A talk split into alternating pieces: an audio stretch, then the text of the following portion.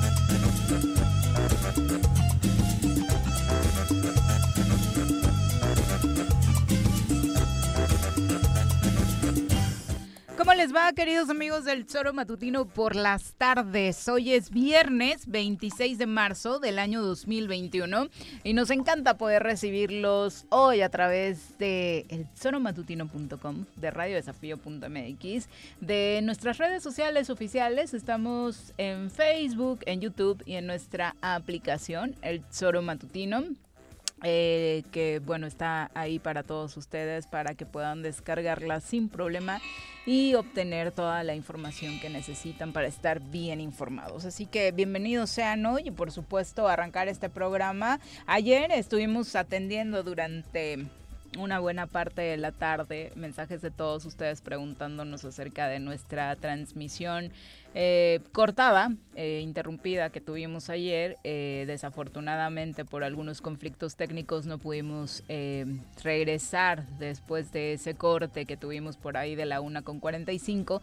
Así que a todos los que se comunicaron, muchísimas gracias. A los que no y que se quedaron con la expectativa de nuestro regreso, una enorme disculpa. Por supuesto, estamos trabajando para solucionar todos estos problemas y darles un producto eh, de mucha mejor calidad. Así que muchas gracias, sobre todo, sobre todo aquellos que me dan sus mensajes y que siempre están pendientes de nuestra transmisión. Señora Rece, ¿cómo le va? Muy buenas tardes. ¿Qué pasó, señorita Arias? Buenas tardes. Pues sí, a la más guapa se le escapa un pedo y se nos escapó. Sí, sí. Pero ya estamos, ya tomamos el producto necesario para que no haya más pedos. Sí, y, seguiremos tomando medidas, por supuesto. Que luego me este, y por supuesto, para toda la gente que hoy está conectada, eh, sí, iniciar con la información porque hay mucha que platicar en torno a este ciclo de vacunación que se está llevando a cabo en Cuernavaca. Era por todos esperado que la vacunación llegara a la capital del estado de Morelos y por supuesto la expectativa era que lo hiciera en la mejor forma y también por supuesto con una logística eh, muy bien eh, cimentada para que todos aquellos que tuvieran eh, estuvieran en este rango de edad para vacunarse lo lograran sin mayores contratiempos. Sin embargo, bueno, ya es Morelos un tema nacional de nueva cuenta por el análisis del el descontrol que está existiendo en Cuernavaca con el tema de la vacunación. Eh, ya les platicábamos aquí en muchos asuntos, estas, estas sedes que se eligieron, que sí, por supuesto, pudieron ser sedes, sin lugar a dudas, son, son eh, buenos puntos, pero solo tres puntos eh, es ahí donde está el problema para una ciudad como, como Cuernavaca, eh, la logística a través de autos, el poner esta limitante, pues por supuesto a muchos ciudadanos mayores de 75 años, que también ahí se tuvo un cambio en el tema de la edad, pues terminó por impactar negativamente para quienes eh, pensaban vacunarse, ¿no? Es, es un tema muy complicado porque sabemos que es el mayor reto de salud pública que ha tenido el país en años. Sí, bueno, pero eh, voy a tener que repetir lo que llevo diciendo toda la semana, ¿no? Está, no- es acéfalo este asunto y cuando está acéfalo el Estado, es- pues, entonces está jodido. Porque lamentablemente es eso. No tenemos ni pies ni cabeza, pero sobre todo no tenemos cabeza. Lo único que había hasta hace poco era pies, porque jugaba al fútbol, cabrón, pero ya ni cabeza. O sea, lo que no hay es cabeza. Y, y bueno, no es buscar culpables, es buscarle soluciones. Creo que Morelos, a Morelos le urge buscarle soluciones a la infinidad de, a la infinidad de casos y de problemas que estamos viviendo, cabrón. Ahora se nos acumula esto, que hay que vacunar a la gente y como no hay una directriz, pues eso pasa. ¿Y por qué no delegarán? Jo, yo, No yo, yo, yo sería tan inteligente que diría, a ver, ¿dónde va?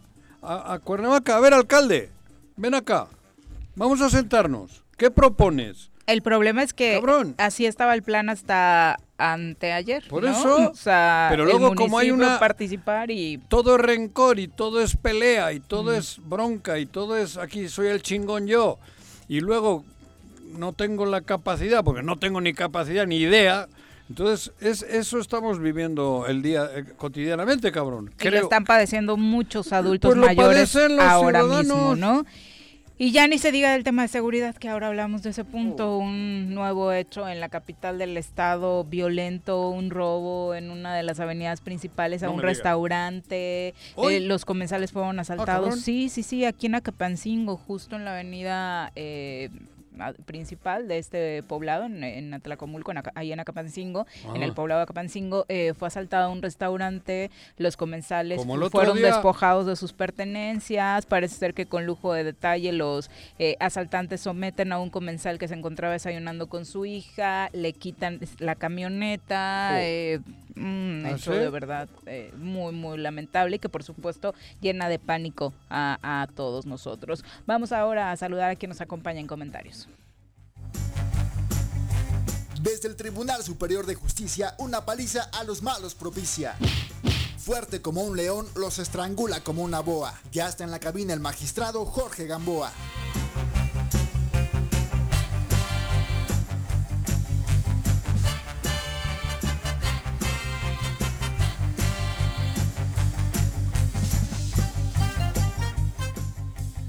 ¿Cómo te va, querido magistrado? Qué milagro que nos visitas. Miri, Juanjo, ¿cómo están? Muy buenas tardes, mucho gusto en saludarlos. Pues algo a- escuchaba que martes y jueves andaban medios bajones de Sí. rating, que los jueves hasta la señal se les iba, entonces... A mí lo único que me jode es que viernes. aquí solo están trayendo puro americanista.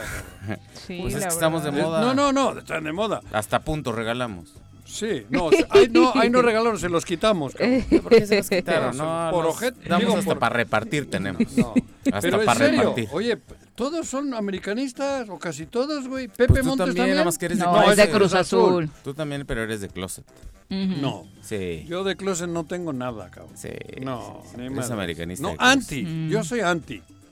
Dije, ayer me preguntaban que si un hijo mío jugase en América, puta, sería un terrible pedo, pero le iría a la América en ese caso, ¿no? Así es. Por mi hijo, pero joder. Sí, es un nuevo De- de- restaurante, ah, ah, este, estos de este del que hablábamos el asalto, se llama Al Pipirín del Bueno. Ujú. En el restaurante que asaltaron hoy a la familia y la camioneta. Bueno, pues está. es eh, terrible. El pan ¿no? nuestro de cada día, Gamboa, desafortunadamente. Eh, ayer también que fue a la- en Cuauhnáhuac, ¿no? Donde eh, robaron un auto, eh, narraban eh, a través de las redes sociales cómo una persona lleva a sus dos adultos mayores a la unidad deportiva Fidel Velázquez, en Ah. lo que los va a dejar, Pero- regresa a la esquina a donde ver. dejó el auto y ya no estaba. Es que eso es, No. eso es un tema importante porque an- el lunes creo que andaban chupando en Polanco porque primero estaban, tuvieron una reunión de seguridad, ¿no? ¿Cuándo Mm, fue? Sí, con Olga Sánchez Cordero Olga y la titular de Ajá, la seguridad de seguridad. pública en el país. Ahí estaba, Is- ¿no? Rosa Isela. Ahí estaban. El vicealmirante, Pablo Ojeda, Pablo Ojeda y el jugador, Blanco. el Mm, de tu equipo. Entonces, esto es delincuencia común. O sea, porque todo, todo lo fundamentan en que, puta, hay un chingo de narcos, dice el gobernador, ¿no? Bueno, el que funge de gobernador. Bueno, el que cobra, no funge, cobra. Hay un chingo de delincuentes en la delincuencia organizada y se están matando. Esto no es delincuencia organizada, digo, de esa llamada delincuencia organizada, o delincuencia organizada, narco. No, esto no, cabrón. Esto es el pan de cada día de la delincuencia común. Ni para eso sirven. Sí, mira, lo que narra... Ni para eso sirven. El ciudadano... Vicealmirante y Pablo y el gobernador. cabrón. Es ayer por ahí de las Joder. 2, 2.30 me robaron mi auto en la Fidel Velázquez en fracciones de segundos. Solo bajé a dejar a mi tía al tema de la vacunación y en lo que volví ya Claro. no estaba mi auto. Por eso. Parece ser por la descripción de algunos que vieron eh, cómo se lo llevaban solo una persona, ¿eh? O sea, realmente es así de fácil y rapidito. Bueno, Es que hay muchos temas ahí que comentar. Yo Magistrado. no quisiera entrar en debate con Juanjo porque todos los que vienen entran en debate con Juanjo. Sí. Pero yo creo ¿Por que aquí será? es un tema que, que atiende a un punto fundamental, ¿no? ¿Cuál? Que no se entiende lo que es la política criminal en ningún estado de la República, ¿eh? y de manera general a nivel federación. Ajá. O sea, la política criminal atiende precisamente a observar qué leyes están dejando de funcionar y por qué están dejando de funcionar. Sí. ¿Qué políticas sociales se están implementando para evitar la delincuencia? ¿Qué políticas educativas se están tomando para evitar la delincuencia? Cosa que no abordamos. Hoy realmente lo que tenemos, y yo lo Sí, digo con sí. mucho respeto, es un populismo legislativo, ¿no? Hoy... Estás hablando del gobierno No, no, federal. no, y al, el local y el, o sea, No, en, no, en no, todos no, los pero va, aspectos, va, porque ¿no? O sea, ya sé eh, dónde no, vas. No, no, Tú no, también no, me vas o sea, vas a decir que, a ver, que, que, que ahora Escucha, resulta tiene Andrés Manuel la culpa, cabrón. no, como no, ya te veo. bueno, es que son políticas, pero las políticas las están cambiando ahorita. Pero son políticas criminales que tienen que existir a nivel federal, Sí, estatal claro. y municipal. Ajá. Esas políticas criminales tienen que existir. A ver, yo, ¿Qué por ejemplo, hiciste a ver, tú cuando se- yo aquí no robaban? comparto, yo no comparto, cerca en Juanjo, tu casa, yo no ¿no? comparto Ah, la idea De- de que nosotros tenemos una policía preventiva. Nosotros no tenemos una policía preventiva. No sé. Nosotros tenemos una policía de reacción, no de acción. Porque no tiene ni siquiera los elementos suficientes por cada ¿Y habitante para que tendríamos está que... el te- por eso, a ver, yo te estoy diciendo. O sea, lo que hay. No hay una política de prevención porque no hay para la prevención. Aquí es, sucede, llega la policía. No está antes No, de... No, nunca. ¿no? Entonces tendremos que entender ahí que algo está fallando en el sistema, ¿no? Y algo está fallando en el diseño. ¿Y Lo mismo qué? sucede a nivel federal, no es local nada más. No, no, no, O sea, hay que no, reconocer, pero o sea, que- no hay los suficientes elementos de la Guardia Nacional para prevenir Sí, pero una comisión de un delito federal. Sí. Por eso sigue habiendo Claro, huachicol, sí. por eso sigue habiendo, obviamente, tráfico de drogas, por eso sigue habiendo... Porque, no tenemos prevención, porque no tenemos los elementos. Eso es a lo que yo voy. Claro. O sea, hay que cambiar las políticas, Ajá. ¿sí?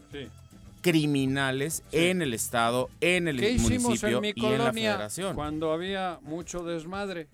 Sí, lo cerraste, pusiste Se rejas. Estoy de rejas. acuerdo, claro. No, no, pusimos rejas, Pero, pero, eso no le corresponde al, al- al ciudadano. No, le eso corre- le corresponde No. al gobierno. al gobierno del estado. supuesto. Porque ¿de qué me sirve a mí? ¿Por qué? en- Al que quieras, al no, gobierno no, no. que quieras. Pero ¿por qué en, me- en- No en es- Yucatán hay menos pedo que aquí? Porque los Ah, no, tienes que analizar muchos temas. Claro. O sea, en Yucatán no tienen la densidad de población que tenemos. está regañando. No viven en donde nosotros vivimos cerca de, de los estados en donde vivimos Y Cancún, conflictuados. que está a cuatro metros, que Por sí tiene delincuencia, Ah, ¿qué? Pero es di- o sea, Ah. pero Por- ve cómo, o sea, cómo Capela, manejan las políticas. O sea, ve cómo manejan las Por políticas. eso.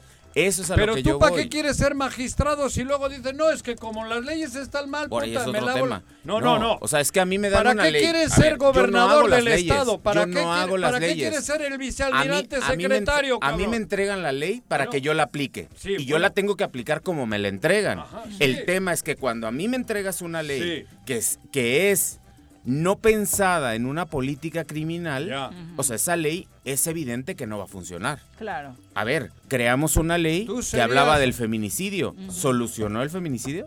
Ajá. Pero tú De serías- hecho, de O sea, hecho no. no. Joder, pero... O sea, porque entonces pero científicamente ¿para qué quieres esa ser, ley ¿para no qué fue quieres ser creada. magistrado si no puedes hacer lo que tu, tu, tu, tu profesión requiere? ¿Para qué quieres ser, para qué quieres ser gobernador? ¿Para qué está vice- el vicealmirante aquí? Que se regrese a Veracruz si no puede hacer nada, dices tú, ¿no? Si quieres No, no, callarlo, no, ya no. te trajimos No, tu pues mallete. No, pero sí. callarme, ¿por qué, cabrón? No, no, no. O sea, es que yo no estoy Tú con estás ese- a ver, justificando No, no, no, yo no al estoy no, justificando. te vi, o sea, yo estoy. No, no, no, no. no, no. O sea, yo te estoy Tratando de hablando- entender, ¿tú Claro. creerías que el gobernador no tiene nada que hacer para resolver este problema? No, claro Ah. que hay que hacer. O sea, Mm. el primer tema es tener voluntad. Voluntad, ¿no? Y hay que tener esa voluntad, y hay que tener conocimiento, y hay que tener una estructura, y hay que tener una base, Sí, por eso. ¿no? Es lo mismo que en el fútbol. Pero ¿cómo? Pero- Para poder plantear, o sea, no le planteas el mismo juego al Pachuca, no le planteas el mismo No, juego al Pumas no. que se lo planteas al Sí, América. Pero, pero yo no, le puedo echar. A Tú ver, le estás es más, echando la culpa a la semana, federación de que esta tu equipo semana- no funciona. Esta cabrón. semana salió un reportaje A ver. de los métodos que, que está aplicando Solari, ¿no? Con tu equipo. el América. En el tema de la tecnología. Que no- Sí. Cuánto corren, cómo los Que distribuyen, no tiene nada que ver con el piojo, ¿no? Pero esa es estructura. O sea, eso. al final es conocimiento, Sí, es ciencia aplicada a una actividad. Pero, por eso. Y en Morelos no podríamos hablar de absolutamente Exact- nada relacionado con una estrategia para voy, entender lo que a está pasando, voy, ¿no? Pero el voy. indio, el indio Solari, ni, ni el. Indito, por el favor, Indito, porque es el ni- chiquito. Ni, ni Azcárraga. del Madrid, así. Ni Azcárraga echan la culpa a la federación de que en su equipo haya o no haya buenos resultados. Pero en algún momento le estás- hablan del nivel de la liga. Sí, o sea, ¿tú claro. crees que Solari no ha de decir, oye, qué nivel traen aquí? O sea, como puedo jugar con un Cruz Por Azul eso- que me da una batalla enorme, como puedo jugar Sí, con, con un el Mazatlán. el Mazatlán, Mazatlán, que- ¿no? claro. O puedo jugar Sí, con un sí, Tijuana, pero- ¿no? O unas Chivas, Pero el indio está haciendo lo que le corresponde. No, no, pero el indio, el indito Solari está haciendo lo que le corresponde para tener un gran equipo. No está diciendo como la liga es pinche y hay dos equipos Yo entro en mi zona de confort, ¿no? pues yo- Sí, no, es- pero estamos de acuerdo, Tú o sea- estás queriendo justificar la No, no, actuación no, del gobernador no, y de guarneros no, no, no. y de todos O sea, yo te para estoy decir diciendo, que la federación ver, está mal. Yo te estoy diciendo qué es lo ¿Para que qué hay. es gobernador? ¿no? ¿Qué es lo que hay? Sí, También, cabrón. a ver, a ti te van a dar un coche Ajá. en donde te van a decir, este es el transporte público que tú tienes que manejar diario. No. O sea, tú vas a decir, ah, no, entonces ya no trabajo porque ese coche no me gusta. Es yo que- quiero un Ferrari, ¿no? Pero para ser gobernador yo ya sabía que tenía ese coche. Por eso. Y me presenté para manejar ese estamos- coche. a ver. Y el gobernador del estado de Morelos no hace ni madres. No hace ni madres porque como tú bien le- le- ustedes le ponen las respuestas a modo. Tú le acabas de dar, puta, dijo Gamboa en el choro que el pedo es nacional. Ah, no, cabrón. bueno, es que es un tema generalizado. Es más, pues es mundial. Ya. Si de que lo quieres consolar. Pero entonces no Porque me a nivel presen- mundial yo no me incluso, presento a o sea, las elecciones a para ser A gobernador. nivel mundial no hay control de muchos temas. De tráfico de personas. Pero hay de territorios que de- están logrando. Están no, están logrando contener. Están- ¿Qué dijo el presidente Biden ayer? ¿Quién? Biden, ¿qué dijo ayer? ¿Ese güey quién es? ¿Sabes qué? No, Ah, está, no está aceptando México a las familias que estamos regresando a Estados Unidos. Tengo que hablar con el presidente porque algo está pasando. Entonces, esa es parte de la dinámica mundial, social, estatal, municipal, federal que hay. O sea, también hay que ser congruentes en el, en el sentido de decir, bueno, o sea, es lo que yo tengo, realmente tengo que ver qué puedo hacer con lo que tengo. Yo te estoy diciendo ¿Qué mi le dices diagnóstico. a la familia O sea, que le mi- acaban de robar ahora en un mi restaurante? diagnóstico es, no tenemos, en el caso de la policía que tú lo tocaste. No, yo no, lo toco, hay- Viri, porque por eso, todos los días lo toco. todos los días tenemos no hay un ejemplos de ese tema tipo. De prevención. No lo hay. No ¿Quién lo hay. ¿Y, quién- ¿no? y a quién le hablo? ¿A Putin? No, bueno. ¿A quién? Pero Guarneros acaba de dar una respuesta en su comparecencia y coincidía contigo de no puedo hacer prevención porque no tengo policías. Así es. Y entonces Son de reacción. Pero, pero entonces, ¿para qué quieres ser el Entonces, técnico de esa- la América? Ahí sí. Yo o sea, me Ahí voy. sí coincido, porque Por entonces. eso, cabrón. ¿Qué vas entonces, a hacer? ¿para qué no? cobras?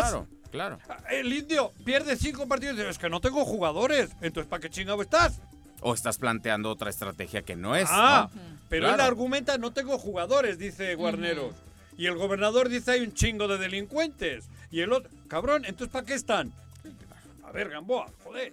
Claro, el país tiene que cambiar, como bien dices, en muchos rubros. Creo que una de las cosas por las que Andrés Manuel es bajo, ganó, a- arrasó, es porque la gente está ávida de que haya un cambio en el país.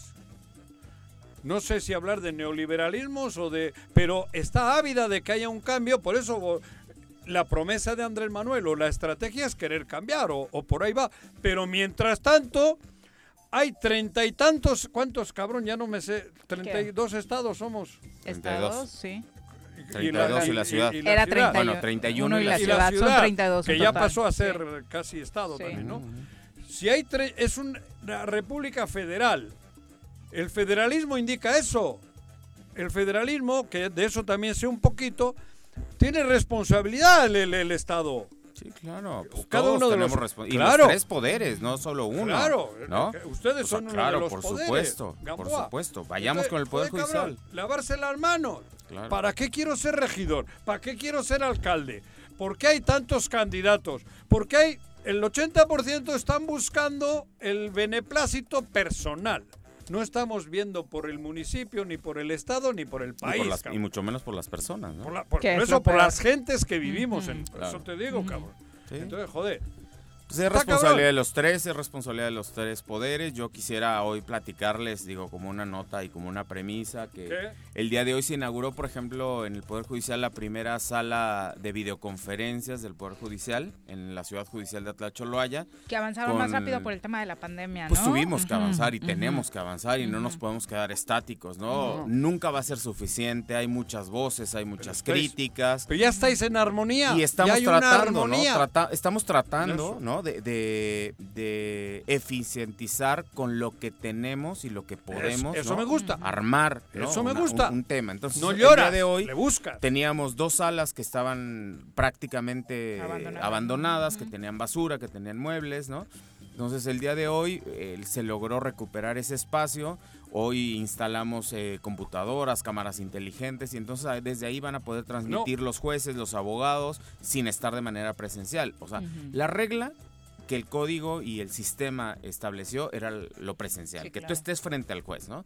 Sin embargo, pues no podemos estar ante una excepción como la que estamos viviendo, que es la pandemia. Y ante una excepción, pues tenemos que buscar alternativas para la gente. Entonces, una de esas alternativas es lo que hoy sucedió, donde el presidente del tribunal, la Junta de Administración y Vigilancia, se pudo inaugurar estas dos primeras salas de videoconferencia, muy importante para el Estado de Morelos y de verdad es que hay que dejarlo ahí muy muy plasmado. Aquí les dejaré las fotografías. Ahora para que las ustedes ya están plenamente capacitados, se sienten preparados para actuar bajo ¿De qué este te nuevo sirve, sistema. ¿De qué te sirve tener una herramienta de esta naturaleza cuando a ti te da miedo la computadora? Porque, Entonces, por ejemplo, que pasó en el ámbito académico. Los profesores eh, fueron a los que más trabajo les costó adaptarse a esta modalidad. Entonces también tenemos que hacer nosotros esa transición y tendremos que hacer esa socialización. Y no solo de los jueces sino también de los abogados de los ministerios públicos porque hay muchos abogados realmente que, que no tienen ese uso o no tienen esa facilidad de tener una computadora un teléfono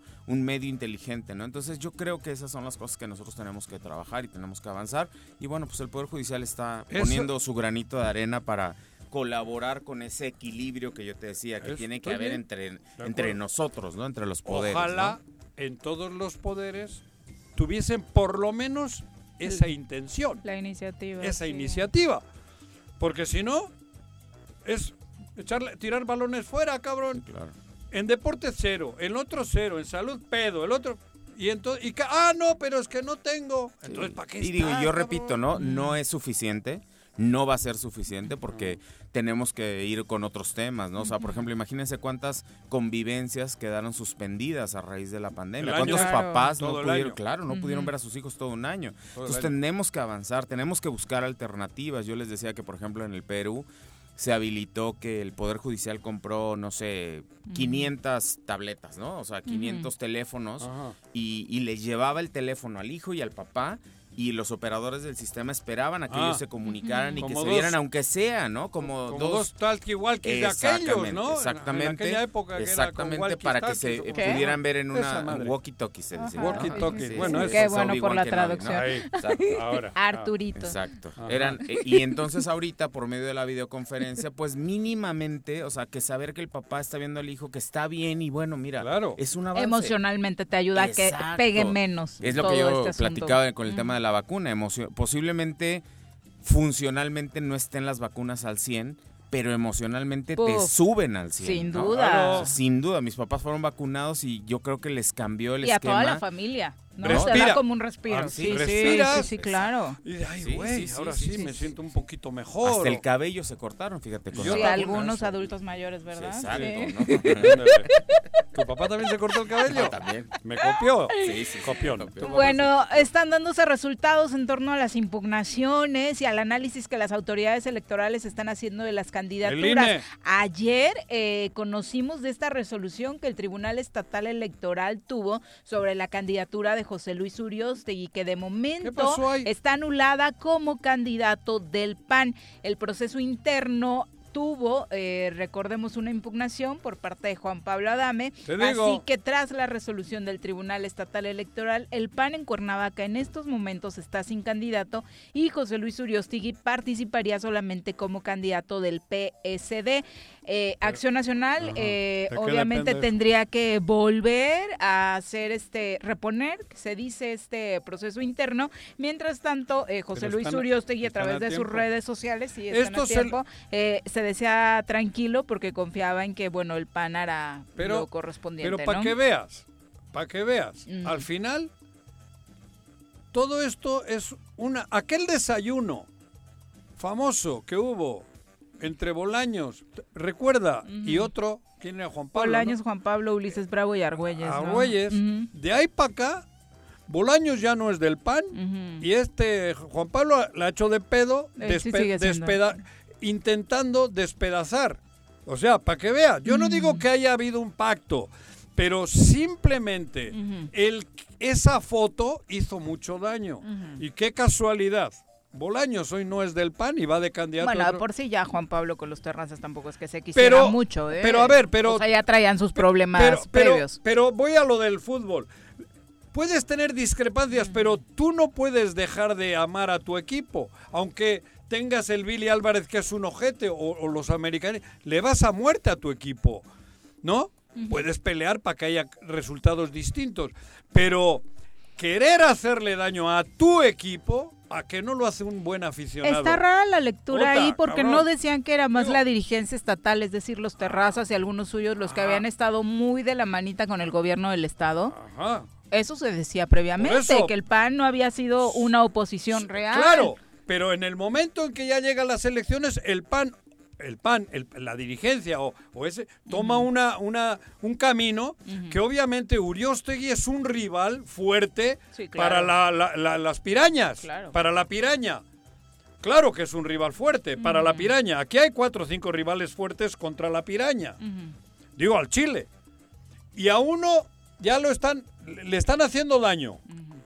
¿Quién sale beneficiado en todo esto? Cuanto más daño hagas a estos cuatro o cinco aspirantes o, o candidatos, cuanto más daño les hagas a ellos, ¿quién sale? El innombrable es el que, el que sale fortalecido. O bueno, o por lo menos no fortalecido, pero no. Pero los otros no Los crecen, otros se pero que creo que es lo que les importa, ¿no? A Uriostegui esto le está haciendo daño porque ya generas un ambiente en Morelos, nuta, a ver si este no va, a ver si este va, lo, lo quitan, ya lo quitaron. Se están peleando en se ese están partido, peleando no hay que votar por ellos. No, exacto, exacto. Por eso te digo, aquella foto de Bola- Bolaños y Juan Pablo dijeron que no. No, mira, güey, estos son los flecos que quedaron de aquellas fotos que salieron con, con en la piraña. esta- Con las dos. con las dos Porque eran los representantes estatales pirañas. de, de ambos partidos. Pero bueno. Piraña amazónica y piraña. No, solo hay Y también a nivel ¿no? nacional, el Consejo del Instituto Nacional Electoral, el INE, invalidó los registros eh, de varios candidatos en el país, entre ellos, bueno, el que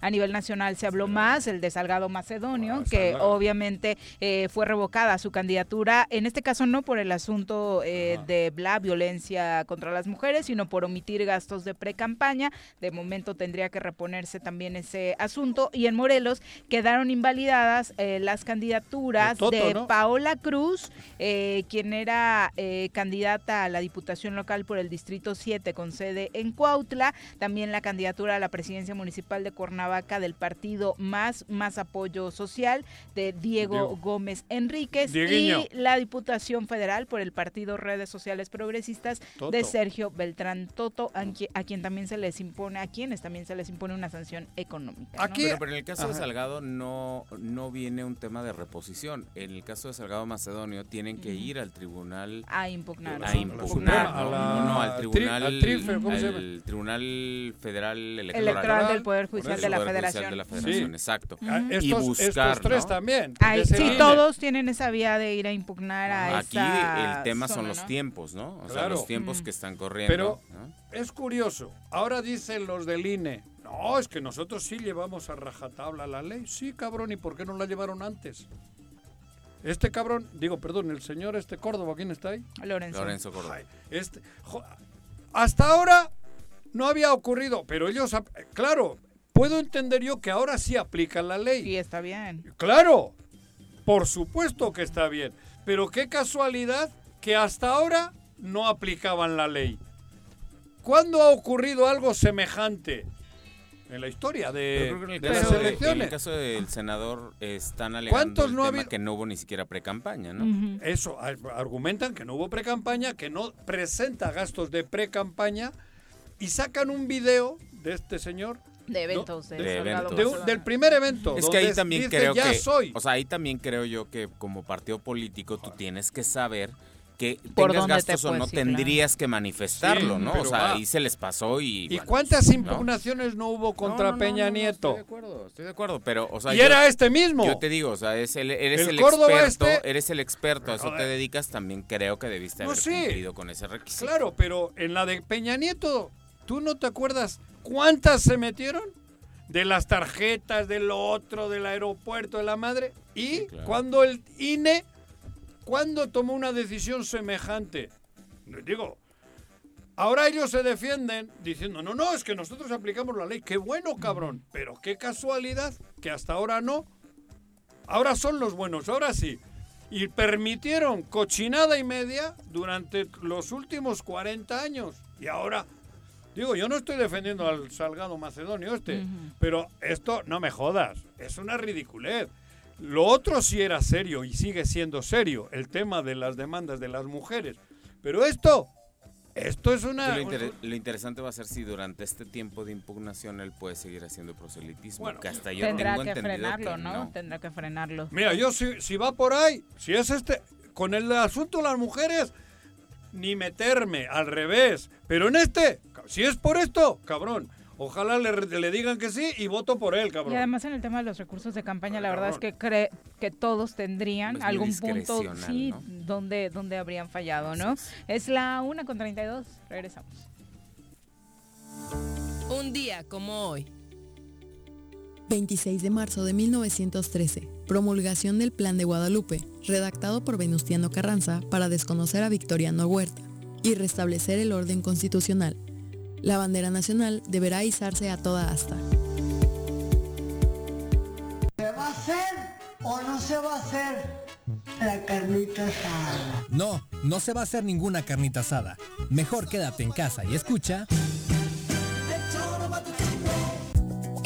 Zika y chikungunya son enfermedades prevenibles. Para reducir el riesgo de contraer algunas de estas, la Dirección de Salud del Gobierno de Jutepec te invita a desechar todos aquellos objetos como llantas, latas, botellas o trastes que ya no utilices y que en las próximas semanas pudieran servir como criaderos de mosquitos. Más información al número de teléfono 777-309-1609.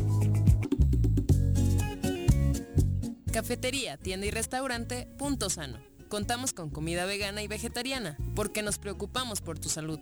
Ven y conoce nuestros productos orgánicos y suplementos alimenticios. Al interior de Plaza Andrómeda, local 19, en calle Pericón, Lomas de la Selva. Contáctanos al 372-3514 o búscanos en Facebook como Punto Sano Cuernavaca. Atención, el Ayuntamiento de Ayala 2019-2021 te informa que marzo es el último mes con descuento en el pago de tu impuesto predial. Descuento del 10% al público en general. Descuento del 50% a jubilados, mencionados y personas de la tercera edad. Además, con tu pago hasta marzo podrás participar en el sorteo de dos hermosas casas y muchos premios más. Gracias a tu contribución, estamos haciendo obras que están transformando a nuestro municipio. En Ayala seguimos trabajando por nuestra tierra. ¿Te gustan los caballos? ¿Tienes uno? ¿Sabes montar? ¿No? ¿Quieres aprender? Conoce los beneficios de hacerlo en Rancho de la Media Luna en Huitzilac.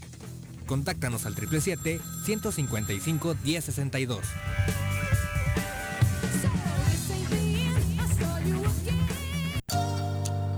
Invitamos a todas las mujeres del municipio de Emiliano Zapata a realizarse el estudio de mastografía, Papa Nicolau y pruebas de detección de enfermedades de transmisión sexual. Las unidades de los servicios de salud estarán en el Zócalo Municipal de lunes a viernes de 8 de la mañana a 4 de la tarde hasta el día 31 de marzo.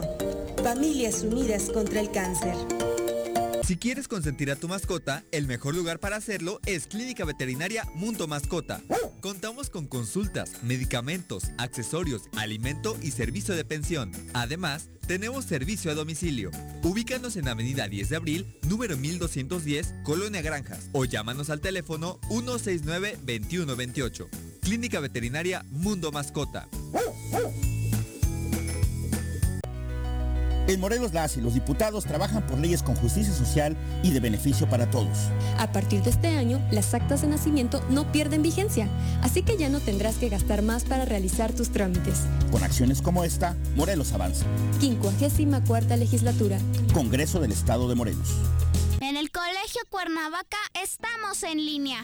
Tenemos el mejor sistema de educación a distancia para la formación de los niños, con colegiaturas muy accesibles. Aprovechen un 30% de descuento en inscripción para el ciclo escolar 2021-2022. colegiocuernavaca.edu.mx. Tu camino al éxito. Tengo miedo, tengo miedo, tengo miedo, tengo miedo, tengo miedo, tengo miedo.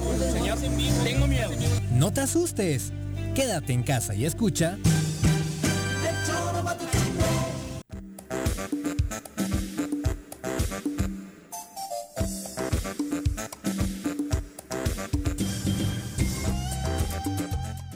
Con 36 de la tarde, abrazos hasta Colman en el Estado de México para Esaúl López, también para nuestro querido Chacho Matar que nos manda un abrazo y nos desea excelente fin de semana. Una cosa positiva es que veo mucha camaradería entre los 19 candidatos a Cuernavaca, ¿no? De pronto reuniones entre algunos, pues ya todo el mundo es candidato, entonces te lo topas porque te lo topas al rival, ¿no? Y al menos por lo que se ve. Exacto, ya muchas reuniones entre ellos y demás en todos los niveles. Es la una con 36, guarden su sana distancia, por supuesto, también candidatos ¿eh? no se les vaya a olvidar. Precisamente vamos a hablar de eso con la doctora Brenda Valderrama. Desde la Academia de Ciencias de Morelos, la doctora Brenda Valderrama nos comparte la información más relevante del coronavirus. Doctora, ¿cómo te va? Muy buenas tardes. Buenas tardes, Juan José, y también han escuchado. Buenas tardes. Hola, buenas tardes, doctora. Hola, doctora. Doctora, bueno, eh, México ya acumula 200.211 muertes al último corte por COVID-19, 200.211.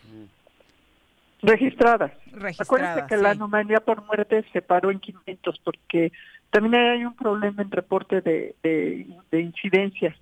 Entonces el reporte el reporte de, exceso de muerte superaba ya los 500 mil. Sí, realmente la situación es grave. Muy grave y generó mucha polémica, de hecho, con el propio subsecretario de Salud, Gatel, que decía que era un tema que les encantaba, que nos encantaba a los medios manejar cifras impactantes, redondearlas y demás por un afán, eh, pues incluso hasta mercantilista, ¿no? Por, por vender más periódicos o tener más rating. Mira, hay, hay una frase que, los políticos saben muy bien cuando muere una persona causa mucho impacto, cuando mueren 10, cuando mueren un millón ya nadie, no lo dimensiona. Y yo creo que estamos en ese sentido. Yo creo que cualquier esfuerzo que hagan los medios de comunicación por sensibilizarlos, sensibilizarnos a los ciudadanos sobre la gravedad de que medio millón de familias hayan perdido un familiar en este último año es, es importante, porque esa es la dimensión humana de la pandemia. Es un poco, digo, valga la, la comparación con el tema de la violencia, ¿no? Aquí en Morelos, el otro ayer vi un comparativo de que con Moral, con eh, Marco Adame morían tantos. Bueno, con Sergio tantos, con Adame tantos, con Graco tantos, y hoy es el triple del, cada mes de lo que ocurría con Graco. Y sin embargo, entre los muertitos de la pandemia y la madre y media, los otros muertos parece que ya no, no, que ya no son muertos. E incluso podríamos decir que en aquella época de Adame era un tema que nos asustaba y criticábamos. Era, era el tema álgido.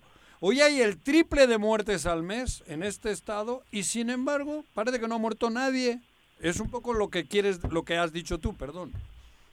Sí, la, dimensión. la, deshumanización. Ándale, del, del, del dato, ¿no? realmente es muy fácil ponerle cara a uno. De hecho, eso fue una parte del éxito del tema de la campaña de Yotzinapa, ¿no? Que eran 43, tenían nombre y apellido. Claro.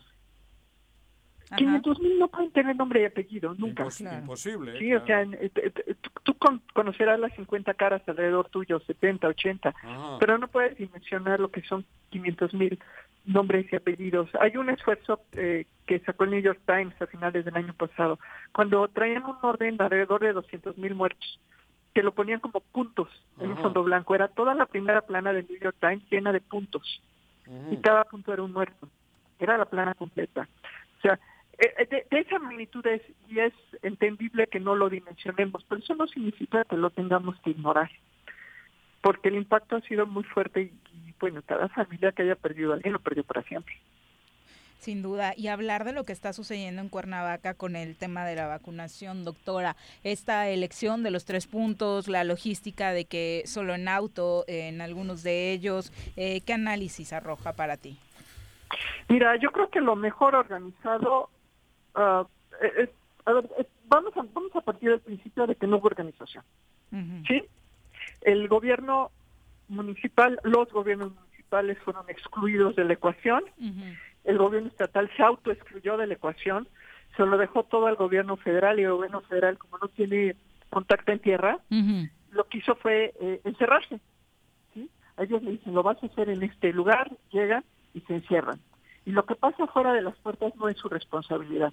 Como en el caso de que les narré, fueron los vecinos los que se organizaron y funcionó. Donde no se organizaron, no funcionó. El agua funciona porque el agua era su territorio y decidió organizarse. Pero realmente ha habido un vacío absoluto de información. Es más, ha habido desinformación. Hoy, en un tuit, el INS Morelos anuncia que se va a dar la vacuna a menores de 75 hasta 60, ¿sí? Y en un segundo tuit dice que no es cierto. ¿El DIF Morelos? El IMSS. Ah, el IMSS. Morelos. Ah, el IMSS. ¿Sí? Y están los dos tweets, el primero y el segundo. Entonces, obviamente hubo una movilización masiva de personas entre 60 y 75 años que, que bueno, ¿qué te puedo decir? Todo, todo aquí es muy trágico, ¿no? Y finalmente tuvieron que decirse ellos mismos este, descalificar o desmentir su propio su propio comunicado. Entonces, en realidad es una falta de organización tremenda. En la Ciudad de México, por razones que desconozco, pero me da mucho gusto, el gobierno de la ciudad sí tomó control de la situación. Hizo lo que tenía que hacer, que era desarrollar herramientas, desarrollar una plataforma sencillita, pero funciona. Eh, eh, eh, tiene atención para las personas, lugares amplios, bien ventilados, con estacionamiento, y está funcionando. No, no hay quejas del, tema en, la Ciudad de México, en Mina. Sí, por supuesto, y eso es lo que nos sorprende mucho, porque tú hablas, eh, doctora, de una autoexclusión del gobierno del Estado, pero ¿por qué hacer eso si tus pobladores te necesitan? Eso tendrías que preguntárselos a ellos, yo nada más podría especular. Lo que sí te puedo decir es que excluyeron a los municipales. sí, no los han pelado para nada. Para nada. Es más, les ocultan la información, se las dan mal, realmente, realmente, eh, pues seguimos siendo presas de este encono que en lugar de, mejorar con el tiempo va empeorando y todavía nos faltan cuatro años. Y, y, el número de vacunas, por supuesto, también para la capital del estado, pues va a ser insuficiente, ¿no? Se dice que ese es uno de los puntos por los cuales se elevó el rango de edad. Sí, sí, tendría sentido. Ante la escasez tiene que, tiene que tomar decisiones. Sin embargo, pues eso nos sigue dejando en la vulnerabilidad. Desafortunadamente, este, el impacto que va a tener la vacunación es mínimo en el curso de la pandemia. Las personas que decidieron vacunar son personas que de por sí ya estaban aisladas, que ni eran contagiadas ni contagiaban. En realidad se está dejando fuera eh, a las personas que, que tienen más riesgo de morir. Perfecto, doctora. Bueno, tu mensaje eh, ya empieza este ambiente, aunque estamos en casa, pues de planear la vacación. Hoy es el último día de clases virtuales para los niños, entran en un periodo, eh, sí, de, de vacaciones, de Semana Santa, y obviamente eso hace que relajemos las medidas sanitarias. Sí, los resultados los vamos a estar viendo en muy poco tiempo, ya en cuestión de días, ¿eh? A partir del fin de semana pasado, ya además deberíamos estar viendo un repunte. Sin embargo, es posible que no lo veamos. Eso también hay que tomarlo en cuenta. Se redujo a la mitad el número de pruebas en todo el país. ¿eh?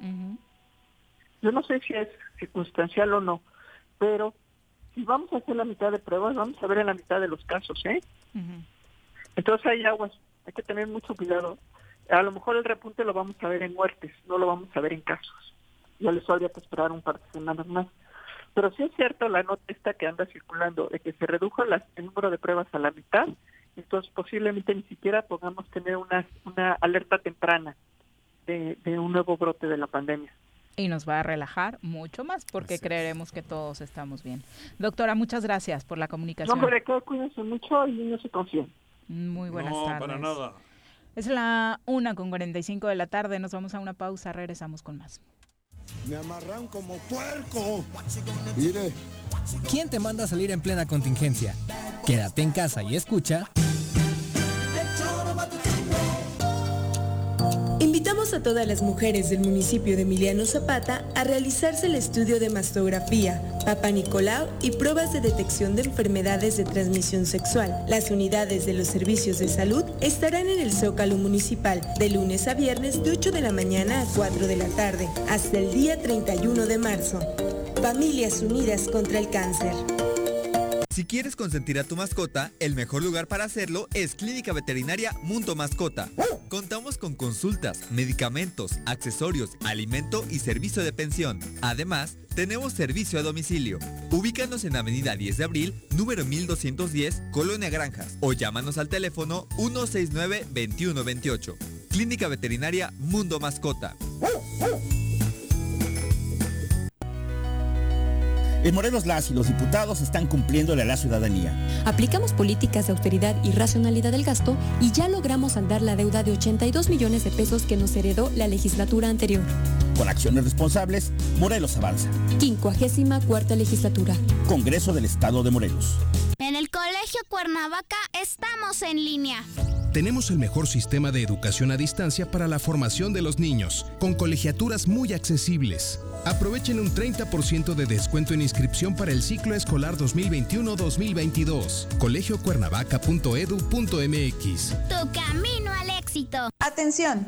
El Ayuntamiento de Ayala 2019-2021 te informa que marzo es el último mes con descuento en el pago de tu impuesto predial. Descuento del 10% al público en general. Descuento del 50% a jubilados, mencionados y personas de la tercera edad. Además, con tu pago hasta marzo podrás participar en el sorteo de dos hermosas casas y muchos premios más. Gracias a tu contribución, estamos haciendo obras que están transformando a nuestro municipio. En Ayala seguimos trabajando por nuestra tierra. Cafetería, tienda y restaurante Punto Sano. Contamos con comida vegana y vegetariana, porque nos preocupamos por tu salud. Ven y conoce nuestros productos orgánicos y suplementos alimenticios. Al interior de Plaza Andrómeda, local 19, en calle Pericón, Lomas de la Selva. Contáctanos al 372-3514 o búscanos en Facebook como Punto Sano Cuernavaca. En Jutepec promovemos el respeto a los derechos humanos de la mujer y el derecho a una vida libre de violencia. Si necesitas orientación psicológica o asesoría jurídica, te invitamos a acercarte a las oficinas de la Instancia Municipal de la Mujer, ubicada en calle Canoas, número 19, Colonia Paraíso. Más información al número de teléfono 777-320-3030. ¿Te gustan los caballos? ¿Tienes uno? ¿Sabes montar? ¿No? ¿Quieres aprender? Conoce los beneficios de hacerlo en Rancho de la Media Luna en Huitzilac. Contáctanos al 777-155-1062.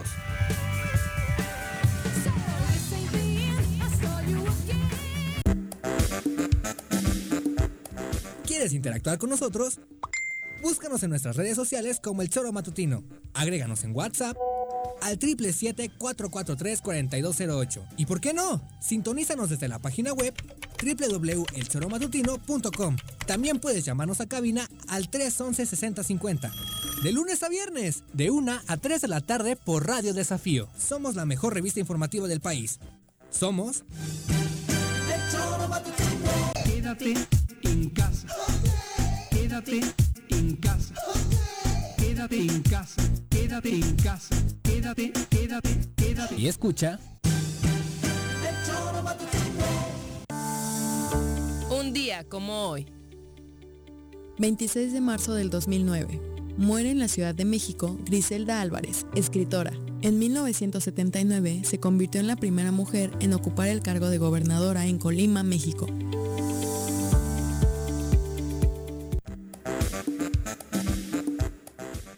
Una con 50 de la tarde, gracias por continuar con nosotros. Eh, María Teresa García nos manda muchos saludos. Otra candidata, candidata Síndico. eh, a síndicos de síndica de Cuernavaca por el PRI. Tere, un abrazo. Tenemos mm, ahora sí también entre los radioescuchas mucho candidato Es que eh, a- pendiente. Exacto. Cabrón, Una con Donde pongas 50. el dedo, es candidato o candidato, 8.900. No andes poniendo el dedo, Juanji, te puede meter en problemas. en el punto- ¿Sabes? Mejor en el vamos a punto Entrevista con otro candidato. Nos acompaña a través No de la digas, línea ¿otro, telefónica? José Luis Uriostegui, a quien saludamos con muchísimo gusto. Ahora- De momento, eh, candidato del PCD a la alcaldía de Ah, Cuernavaca. bueno, entonces sí eres ¿no? candidato. José Luis, ¿cómo te va? Muy buenas tardes. Qué gusto saludarte, muy buenas tardes, Juanjo. Hola. Abrazo a la distancia. Igualmente. Y magistrado Jorge Gamboa, un saludo afectuoso. Igualmente, Liceo, un gusto saludarlo. A ver, José Luis, antes de que Viri empiece la... la- Eh, está hecho bolas, Juanji. No, estoy hecho bola, no. Yo de- he hecho un comentario hace ratito, no sabía que ibas a estar aquí al aire con nosotros, y muchas gracias. Al contrario. Pero yo he hecho un poquito historia, que hubo en una ocasión, que por cierto también la criticamos o la critiqué, donde Bolaños y Pablo, Juan Pablo aparecieron en una foto en un restaurante con las pirañas y con el candidato de las pirañas a Cuernavaca. Y casualmente, ahora eh, empiezan a verse los frutos. Ninguno, Bolaños ya no está en el PAN, está en otro partido, y, y y Juan Pablo pues haciéndola de pedo. Y al final de cuentas, todo este despapalle sale de alguna manera beneficiado la piraña, el, el- el candidato de las pirañas a Cuernavaca, porque aunque solo vaya a tener... 15 Argüelles. Argüelles, porque él, aunque solo tenga 15 mil votos, si a los demás les va para abajo, pues él con esos puede hasta ser alcalde, ¿no? Entonces, creo yo que todo esto tiene un porqué. Y el porqué, creo que todo el mundo, o muchos est- actores, están haciendo para que el innombrable este tenga la, tenga la, la- la posibilidad de, de, de con poco llegar a lo que pretende. Mi chaqueta mental, mi querido José Luis. Oye, eh, bueno, lo, lo que dices tiene lógica, pero yo no tengo pruebas para poder confirmarlo, así que no lo puedo eh, corroborar ni simpatizar plenamente con lo que dices, aunque la lógica lo Oh. señale. Ajá, bueno, va. Pero también he dicho que de los cuatro o cinco, bueno, hay 19 candidatos y candidatas, pero creo que real, fuertes o con posibilidades sois cuatro o cinco, ¿no? Y casualmente, pues hay que pegar a los que tienen posibilidades. Bueno, va, ya ahí termina La mi- pregunta es, ¿te pega lo que está pasando eh, con esta resolución del Tribunal Estatal Electoral, José Luis? ¿Cómo lo tomaste? Mira, eh, era previsible, efectivamente hubo el, día de la elección interna del FAN irregularidades, las platicamos en su momento y la casilla se cerró antes de la hora pactada en la convocatoria. Así que hay elementos técnicos para acudir a impugnarlo y el resultado fue el que ya conocemos. Se deja sin efecto e- esa determinación del Comité de Elecciones y se ordena a la Comisión Permanente de Acción Nacional que resuelva conforme a sus estatutos. Y esto lleva a que esta comisión determine entre Juan Pablo y José Luis quién será el candidato de Acción Nacional a la presidencia. Así que no, no, no me afecta. Eh, entonces, ¿el paso que sigue es que se reponga el proceso? Eh, no, no se puede reponer porque los tiempos ya no Ya lo no permiten, así que lo debe resolver la comisión permanente en una decisión eh, directa.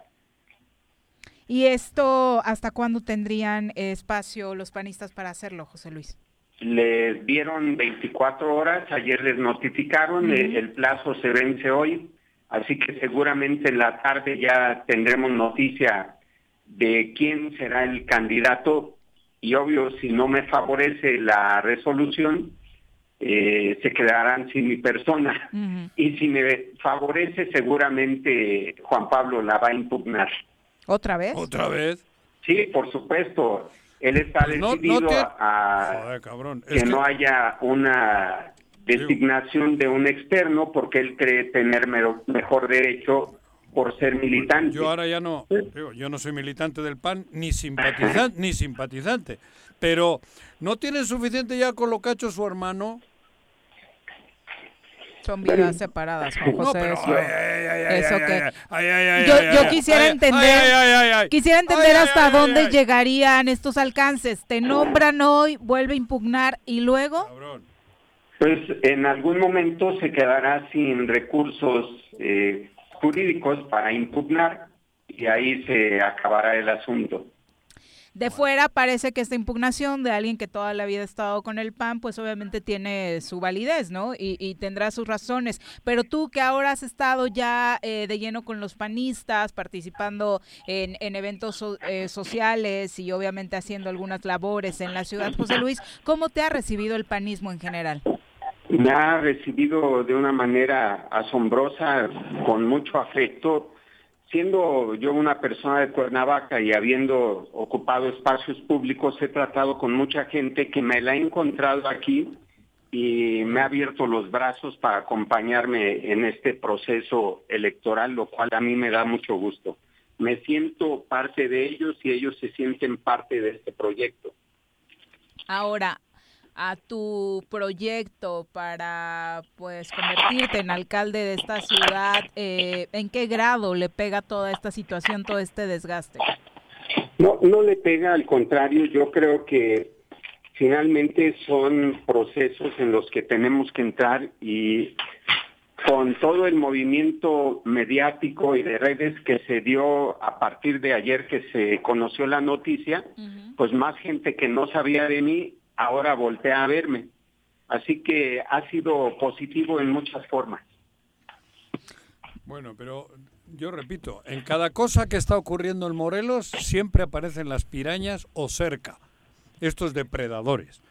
Y, digo, la verdad, es, es así, yo no, no, no, no, no me los invento, ni, ni es que mi fobia hacia las pirañas sea la que prevalece, es, es común en que en cada asunto que sale negativo están las pirañas.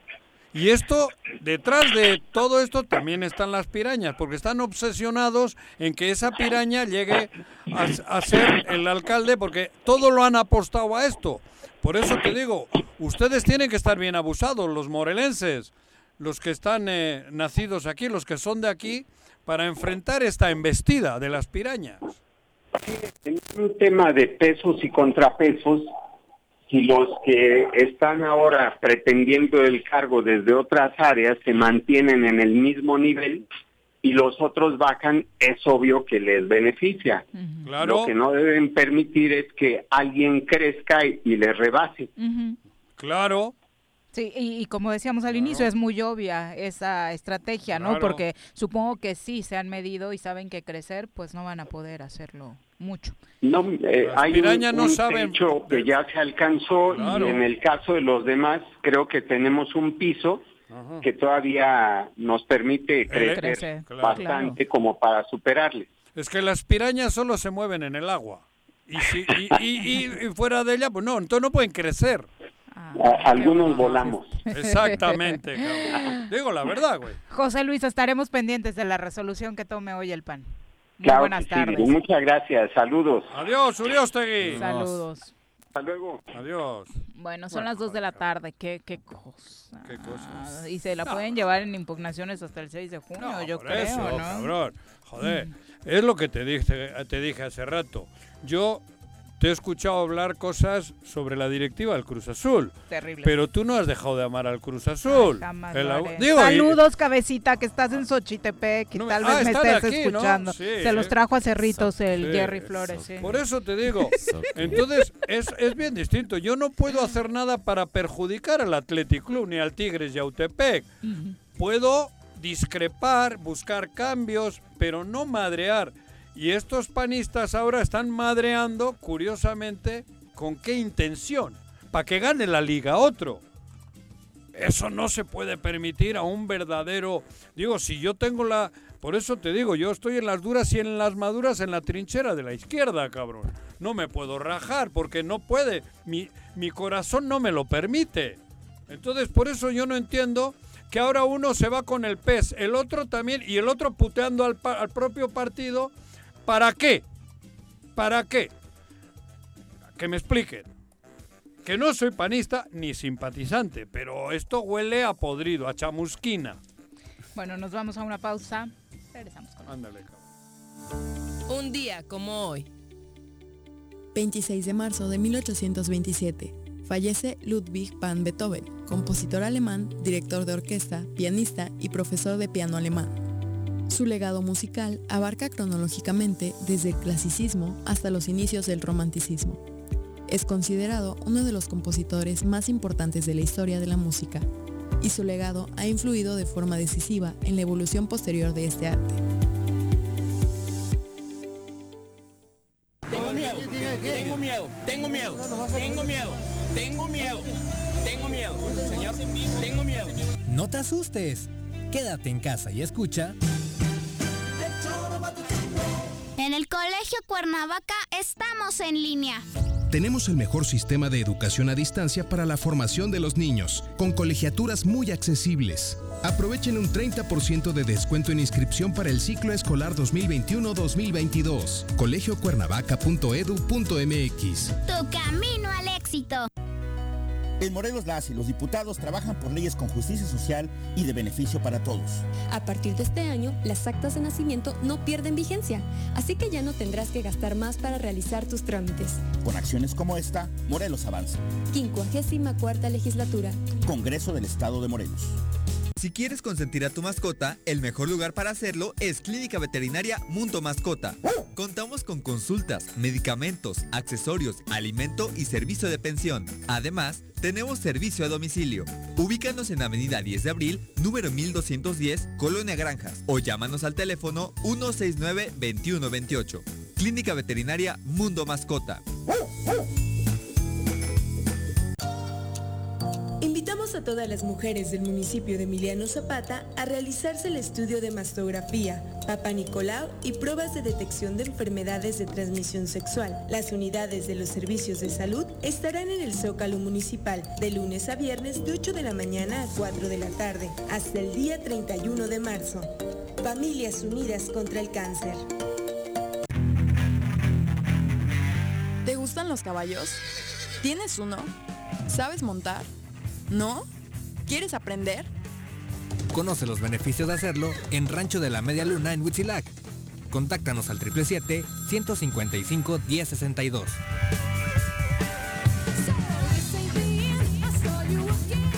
Atención, el Ayuntamiento de Ayala 2019-2021 te informa que marzo es el último mes con descuento en el pago de tu impuesto predial. Descuento del 10% al público en general. Descuento del 50% a jubilados, mencionados y personas de la tercera edad. Además, con tu pago hasta marzo podrás participar en el sorteo de dos hermosas casas y muchos premios más. Gracias a tu contribución, estamos haciendo obras que están transformando a nuestro municipio. En Ayala seguimos trabajando por nuestra tierra. Cafetería, tienda y restaurante Punto Sano. Contamos con comida vegana y vegetariana, porque nos preocupamos por tu salud. Ven y conoce nuestros productos orgánicos y suplementos alimenticios, al interior de Plaza Andrómeda, local 19, en calle Pericón, Lomas de la Selva. Contáctanos al 372-3514 o búscanos en Facebook como Punto Sano Cuernavaca. Dirección de Protección Civil y Rescate del Gobierno de Jutepec te hace un atento llamado a evitar quemar basura en terrenos baldíos, así como hacer quemas para la limpieza de predios. Tu participación es fundamental para prevenir incendios en zonas urbanas, así como en áreas naturales protegidas. Te invitamos a solicitar autorización para quemas controladas al número 777-320-7533. ¿Se va a hacer o no se va a hacer la carnita asada? No, no se va a hacer ninguna carnita asada. Mejor quédate en casa y escucha.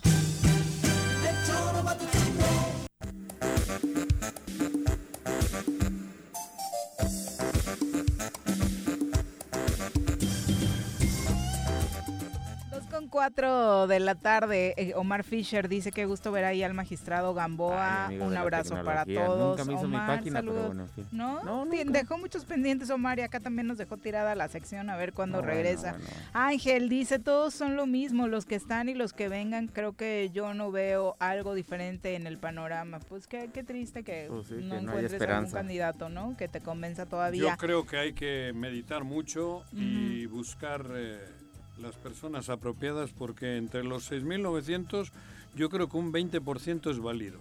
Exacto. Hay que buscar en ese 20%. Alfonso Ruiz, saludos. Eh, bueno, Maritere García también te manda muchos saludos Muchas especialmente. Arnaldo Pozas, a Joel Si no JT. al Calvario, saludos a la iglesia del Calvario, en Maritere. creo. Ah, ok. Jorge Ar- Arturo Deloy dice, lo dijiste de broma, Viri, pero es cierto, nada más llegó el Capela y a los dos meses se desató el desmán por esta zona de la península. No era broma. En Ah, Mérida, sí. eh, digo, en... Realmente no Sí, era no era broma. Ahí traen conflictos en, en, eh, Quintana Roo, ¿no? Sí, sí, sí, Con un eh, rumano y no sé qué traen ahí. Un... Vicky Jarquín, saludos para ti. También Alejandro dice, yo solo estoy esper- estaba esperando que se parara Juanjo llorando por todo ¿Por lo qué? que decía el magistrado de la inseguridad en el país. No, no, yo Mm. no, yo no, a ver, pero además tiene razón. Si yo no lo he puesto, no he puesto en duda lo que él ha dicho, pero aclaro, yo si he buscado un cargo para para lo que lo que es, no tengo que Pongo mi esfuerzo para Claro, las cabrón, y si no, ¿no? ¿para qué? Mira. si, él- si ya se sabía, güey. Un, un tema que... si que- yo quiero ser presidente de la Asociación de Colonos de mi colonia es para arreglar mi colonia. Uno de los, o una de para las intent- frases que a ¿Qué? mí más me impactan es Ajá. que el primer acto de corrupción de un servidor público es aceptar un cargo Siendo para el ignorante. que no estás capacitado. Claro, Eso. es buenísimo. Ese esa es el primer sí. acto de corrupción. Claro. que hay, ¿no? ¿Tú crees? Bueno, no, ya, voy a dejarlo ahí. Terminamos con los Sí, saludos, cabrón, ¿no? Vero. García, un si abrazo. no saben leer ni escribir. Mario Villalobos dice, sí me gustaría escuchar su opinión sobre la inseguridad. Todos los días se registran incidentes y no pasa nada. Justo claro. lo hacíamos hace unos momentos. Samuel Enrique Corona nos manda saludos desde Zacatecas. Muchas gracias Zacatecas. por escucharnos. Ah, cabrón. Hermosa Zacatecas. El, el- ¿Cómo se llama lo que baja? Pedro García. En Zacatecas está. el- Es la Eh, tierra, eh, es funicular, la ciudad ¿cómo se de, Sí, ¿cómo sí. de cantera y plata. Plata. Ajá, ándale. Pedro García, saludos. Tani CF dice saludos al magistrado Saludos, Gamboa. Tania, con mucho muchas gracias. gusto. Puras Sí, mujeres sí. te saludan, cabrón. Hostia. Madre mía, cabrón. No, Virginia también más que- Colchado, te Digo, quiere meter en problemas. ¿eh? Viri solo lee esos, pero Ah, en no, realidad ah, no. sí, mixto. Compañeras de todo el. Poder Judicial. Virginia Saludos. Colchado, también un abrazo para ti. Gabino Ramírez Martínez dice saludos eh, desde Zacatepec. Ahora Mira. vamos a hablar de Zacatepec Mira. justamente. Y para que no digan que solo mujeres, Don Edgar Aguilar también te manda muchos saludos. mi Otro amigo, americanista, saludos. ¿no? Exacto. También, Ajá. así que, bueno. Saludos, aparte- amigo. Son Sí. las 2 con 8. Eh, vamos a entrevista, le decíamos a propósito de, de que estábamos hablando de Zacatepec, nos acompaña en cabina Litzia Pedrosa Ramírez, presidenta del DIF municipal de Zacatepec. Bienvenida. Muchas gracias. Hola. Así es. Muy buenas ¿Cómo tardes, bienvenida. Mucho ¿Cómo Qué te gusto llamas? que nos visites. Litzia Pedrosa. Litza. Litzia Ah, Pedrosa. Litzia. Litzia. Así es. Ah, cabrón, ¿de dónde es ese nombre? Litzia. Del Lo he Istmo. encontrado. Ay, Eh, de Zacatepec. Qué mamila, cabrón. Este magistrado. Litzia, Perdón, cuéntanos Litzia. cómo va Zacatepec a estas alturas del año. Sabemos que, y, y sobre todo mucha carga del trabajo se va al DIF por las necesidades que surgen a partir de la pandemia. Así es, pues fíjate que la pandemia COVID-19 nos mi- vino a mover la vida a todos, a todo el mundo. Entonces eh, teníamos, comenzamos con todo el equipo a preocuparnos por cómo ayudar a la ciudadanía del municipio. Eh, la- sinceramente, la verdad, comenzamos vendiendo y consiguiendo productos a muy bajo costo para Ujú. poder ofrecer a la ciudadanía. Posteriormente, con el apoyo de la presidenta municipal de Zacatepec y del ayuntamiento, es que com- es como comenzamos. ¿Cómo se llama la presidenta? Olivia Ramírez la Olivia, Olivia, Olivia. Así José, ya se es. va a terminar el trienio y no te sabes los nombres de todos los Ay, alcaldes. Sí, así es. Y gracias a su apoyo es que comenzamos con la Mesa Amor, así se llama, es una mesa de productos de la canasta básica, el cual nosotros vamos a las colonias y son totalmente gratis. Oye, y todo, Wow. todo este, este tema de Zacatepec, eh, dedicado en una gran parte de la población al campo, ¿no? Eh, hace que obviamente La eh, pues ¿no? el, el tema de la producción se reduzca y desafortunadamente las cuestiones económicas se pongan más difíciles. Sí, así es, pues precisamente por eso tomamos la decisión de, de realizar esta actividad. Ahorita estamos terminando de recorrer todas las colonias, este, y como lo dijimos desde el primer día que comenzamos con esta actividad, que nuestra intención es volver a, se- o sea, seguir con esta actividad hasta que termine la administración. Eh, nosotros no estamos entregando despensas, nosotros estamos acercando los productos más esenciales a la mesa de cada hogar. Y estamos muy contentos porque siempre en cada entrega hay, hay reacción positiva de la gente, acude muchísima gente. La, esta última vez que fue la entrega el día de ayer acudieron aproximadamente 1.500 personas del municipio. Inclusive nos han llegado personas de municipios eh, cercanos y pues gracias a Dios les hemos podido también obsequiar los productos. Nadie se ha ido a su casa sin poder llevar algún producto a la mesa. Oye, ¿esta tónica de trabajo se ha venido manejando desde el inicio de la administración? No, comenzamos, como les comento, a raíz de la pandemia. O sea, fue una medida de cómo poder apoyar, cómo poder aportar un poco en cada hogar, porque pues la pandemia vino inclusive a, a que mucha gente se quedara sin trabajo. Por supuesto. Previo a estos apoyos, obviamente hay necesidades en materia de salud, en materia de terapias y demás. Cuéntanos cómo es el trabajo del DIF en Zacatepec. en Así general. es. Fíjate que antes de que la pandemia nos llegara, nosotros contábamos con la unidad básica de rehabilitación, el cual por el momento está cerrado porque es contacto directo con, con el personal, con la rehabilitación, las terapias físicas, la te- terapia de lenguaje. Eh, también contamos con terapia psicológica, eh, la Procuraduría de la Defensa del ¿Tienen niños a su... a- como... Los ¿hay municipales no. a- alguna- No. Ah, no, ¿no? No, no, no, no, no, Solo no. es el, Solo laboratorio. es el tenemos. estatal, sí. Sí, así es, no, no tenemos. Dan el servicio, pero no Así tienen es, eh, así es. niños hospedados ni nada no, de eso, no, ¿no? no, no contamos con, Ah. con Apoyo psicológico y demás, sí, ¿no? Así es, o sea, siempre hemos tratado de, de apoyar y a las personas de bajos recursos inclusive, o sea, eh, el apoyo es totalmente gratuito. Ahorita implementamos, porque también la salud es un tema muy importante, yo creo que, que con COVID ahorita lo más importante es que todas las personas estén sanas, ¿no? Entonces ahorita estamos dando también consultas totalmente gratis de nutrición. Ah, Son los días lunes, miércoles y viernes, de ¿Dónde? 9 a 2 de la tarde en las instalaciones del DIF Zacatepec. Ujú. Ahí estamos. Es abierto a toda la ciudadanía. ¿Por y- qué no piden que les presten el coruco? Ah, no, es... quieto, Juan. ¿No? Estaría bueno, ¿eh? Sí, la Para verdad poder ¿Cómo les, cómo les ha ido con el COVID-19 en Zacatepec? Pues sí ha habido muchas defunciones, tristemente, inclusive ha habido pérdidas hasta de compañeros. ¿Ah, sí? Entonces, sí. Trabajadoras sí, de- co- co- compañeras de, de- ustedes. compañeras. Ah, En- sí. Y pues siguen las lo- con protección civil, con la Guardia Nacional, siguen dando y ¿Hubo visitando vacunación ya en Zacatepec? No, No, no. fíjate que de Jojutla, ¿dónde Se fueron? fueron al lugar más cercano, que era Puente no. de Ixtla, Sí, algunos así es. pobladores. Así es. Eh, cuando comenzaron a publicar en la página para que los adultos mayores se registraran, nosotros nos eh, apoyamos a toda la ciudadanía, a los adultos mayores, a registrarlos. Ah, dieron esa- ese apoyo, esa Así ayuda. Es. Así es. Ahorita solo estamos esperando que el gobierno federal nos diga y nos indique el día en que van a estar. Sé que están ahorita aquí en el municipio de Cuernavaca. Cuernavaca. Entonces, pues esperemos que ya muy pronto eh, lleguen las vacunas al municipio. Encabezado por una mujer, un ayuntamiento tiene un estilo de trabajo realmente diferente. Litzia, ¿cómo lo has vivido en Así esta es. administración? Pues fíjate que, que hemos sufrido inclusive eh, violencia de, de género, pero aún así nosotros hemos estado trabajando, hemos estado demostrando el trabajo.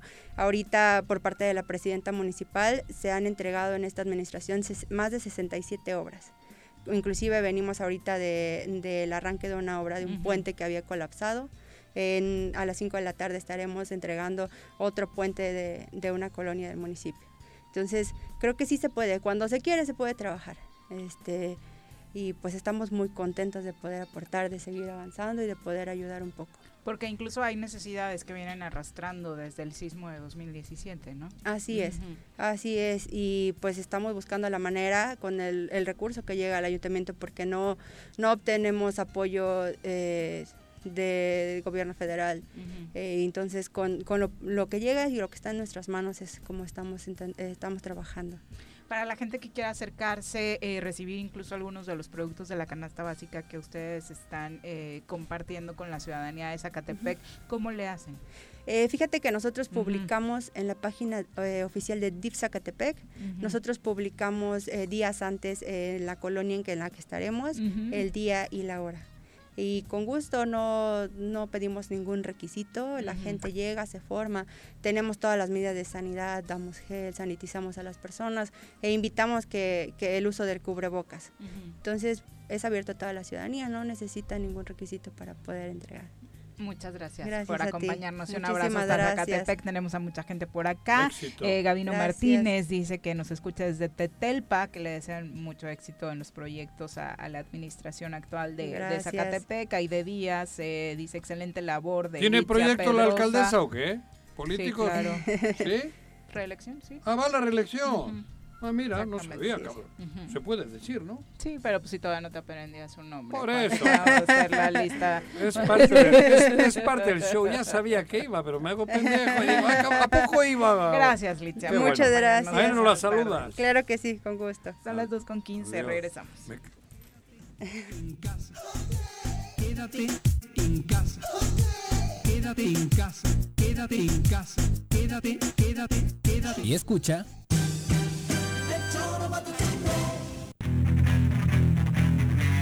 ¿Te gustan los caballos? ¿Tienes uno? ¿Sabes montar? ¿No? ¿Quieres aprender? Conoce los beneficios de hacerlo en Rancho de la Media Luna en Huitzilac. Contáctanos al 777-155-1062.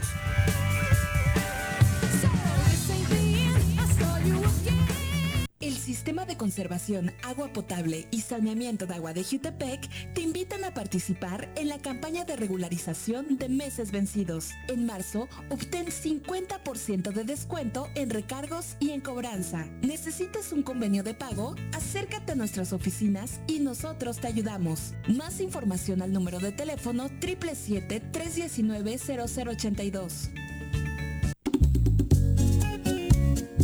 Cafetería, tienda y restaurante Punto Sano. Contamos con comida vegana y vegetariana, porque nos preocupamos por tu salud. Ven y conoce nuestros productos orgánicos y suplementos alimenticios, al interior de Plaza Andrómeda, local 19, en calle Pericón, Lomas de la Selva. Contáctanos al 372-3514 o búscanos en Facebook como Punto Sano Cuernavaca.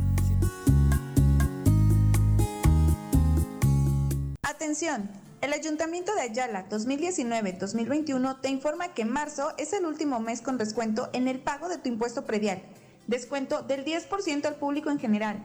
Descuento del 50% a jubilados, pensionados y personas de la tercera edad. Además, con tu pago hasta marzo podrás participar en el sorteo de dos hermosas casas y muchos premios más. Gracias a tu contribución, estamos haciendo obras que están transformando a nuestro municipio.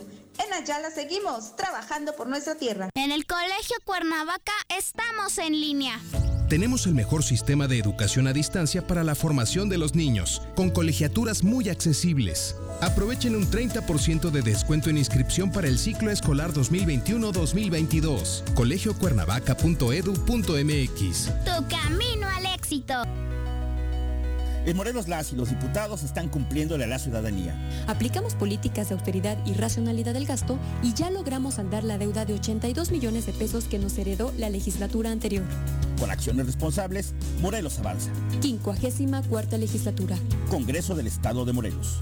Si quieres consentir a tu mascota, el mejor lugar para hacerlo es Clínica Veterinaria Mundo Mascota.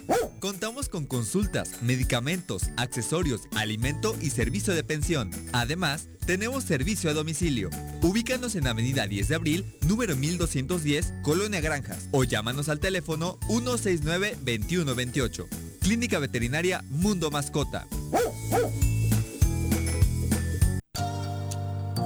Invitamos a todas las mujeres del municipio de Emiliano Zapata a realizarse el estudio de mastografía, Papa Nicolau y pruebas de detección de enfermedades de transmisión sexual. Las unidades de los servicios de salud estarán en el Zócalo Municipal de lunes a viernes de 8 de la mañana a 4 de la tarde hasta el día 31 de marzo. Familias Unidas contra el Cáncer. ¿Quieres interactuar con nosotros? Búscanos en nuestras redes sociales como El Choro Matutino. Agréganos en WhatsApp al 777-443-4208. ¿Y por qué no? Sintonízanos desde la página web www.elchoromatutino.com. También puedes llamarnos a cabina al 311-6050. De lunes a viernes, de 1 a 3 de la tarde por Radio Desafío. Somos la mejor revista informativa del país. Somos... Me amarran como puerco. Mire. ¿Quién te manda a salir en plena contingencia? Quédate en casa y escucha.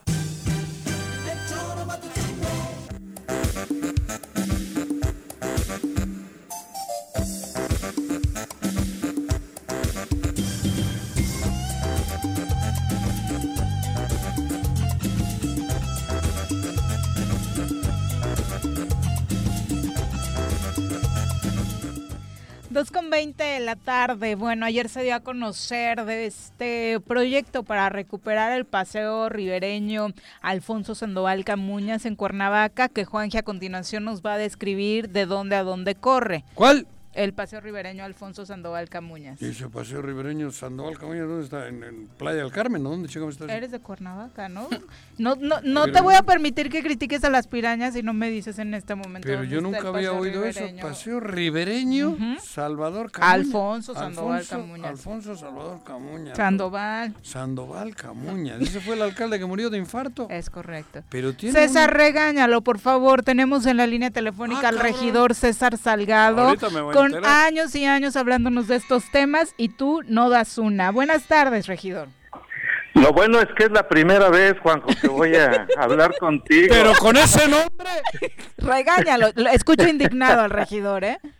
No, mira, Al- Alfonso Sandoval Camuña se le puso el nombre a este paseo ribereño con este con Jorge Morales Barut. Hace cinco años, seis, que estuvo él ahí este de presidente municipal. Exacto.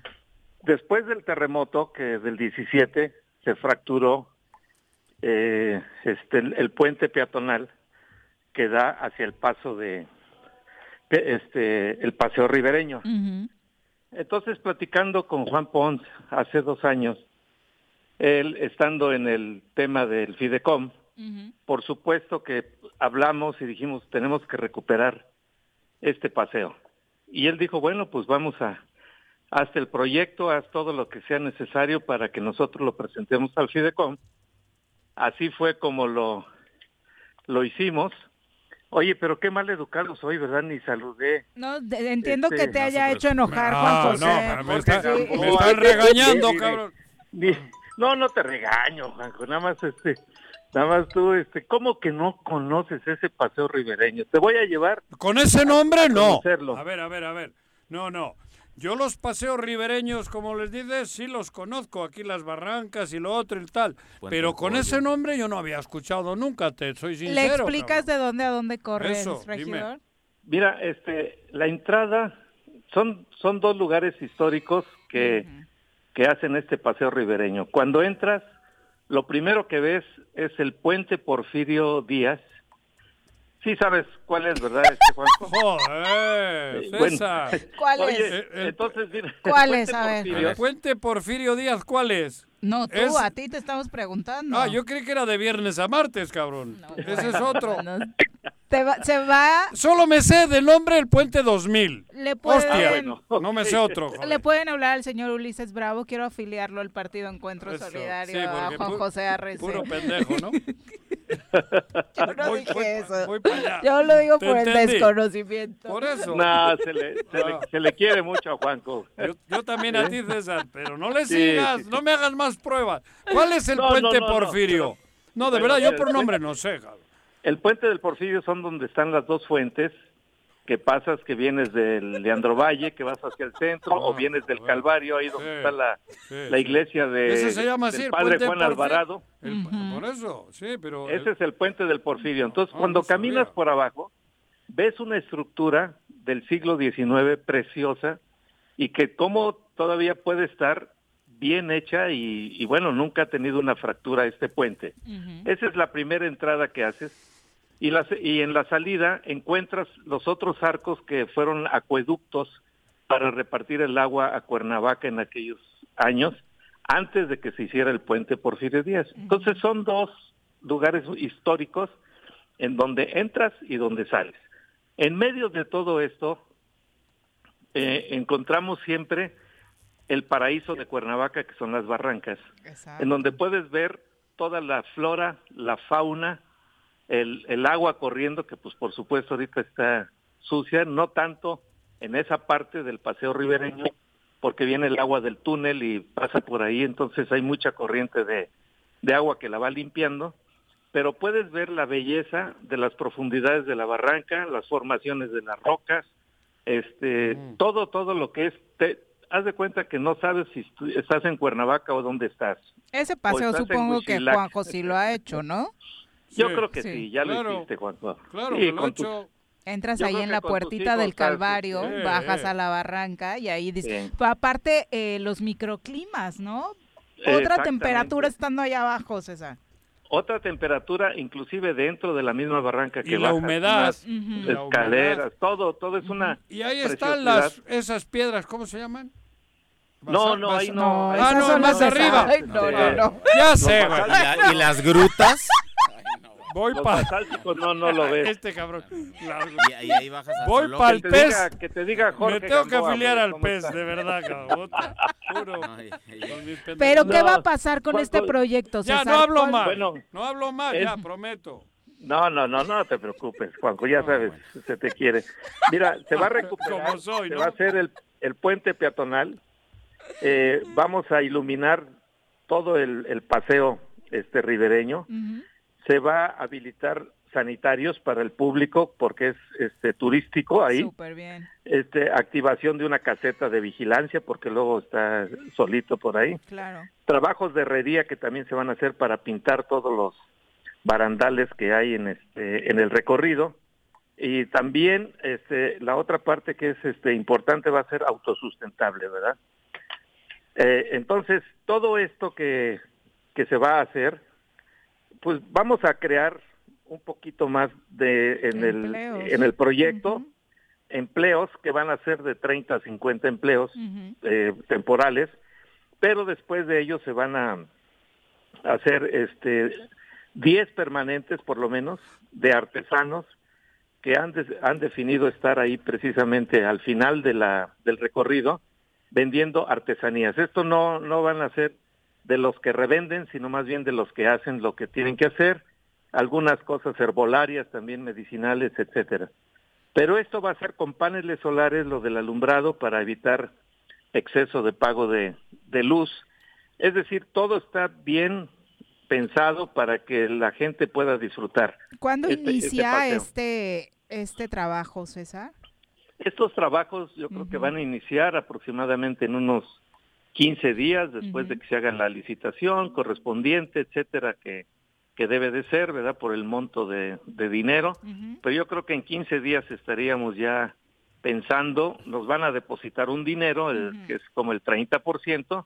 Lo vamos a hacer muy transparente cada mes, si me permiten ustedes, este hacer una entrevista que podamos ir diciéndoles los avances que van, los montos que van, para que la gente tenga tranquilidad en este proyecto, que es todo lo que vamos a hacer, es nada de campaña.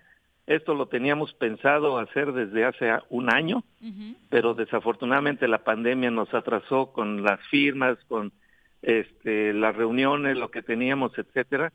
Pero bueno, cae ahora en este en este tiempo que ayer el, el gobernador pues firmó el convenio con el presidente municipal y me dio mucho gusto el mensaje del gobernador que dice que hay que trabajar en equipo, lo cual pues bueno, vamos a hacer todo todo lo que esté de nuestra No parte. digo nada porque prometí callarme. Está bien. Bueno. Está bien. Síguele, ojalá lo ponga en práctica, ¿no? Ojalá Ay, lo ponga. Ojalá lo Ay, ponga en práctica Exacto. porque fue fue el mensaje de él, no este No dormido ¿verdad? de Es- la emoción. Eh, es bueno este No te voy a jugar. entonces este este paseo es es este fondeado es de un monto de tres millones cuatrocientos mil pesos aproximadamente. Es fondeado por el el Fidecom que es el fideicomiso ejecutivo del Fondo de Competitividad y Promoción del Empleo que lo maneja la Secretaría de Economía.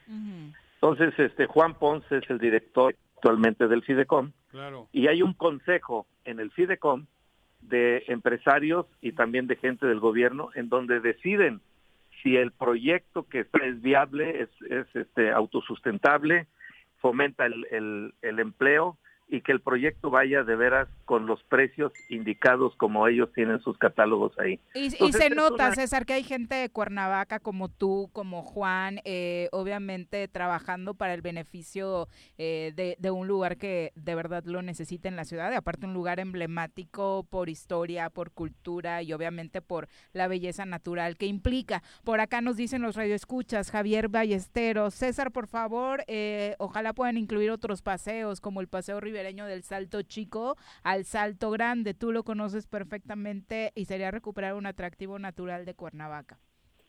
Sí, ese sería el otro, pero aquí más que otro, el, el riesgo son de los prismas basálticos de los que hablaba Juanco hace rato, que están fracturados después del terremoto y ahí se requiere de veras de una inversión tremenda para recuperarlos, este, con ingeniería pues muy sofisticada para inyectarles, no sé, algo que tengan que inyectarles a los prismas para que no se vengan hacia abajo. Ese es parte del riesgo que es el que está cerrado el paseo ribereño, pero con todo gusto vamos a seguir trabajando en eso.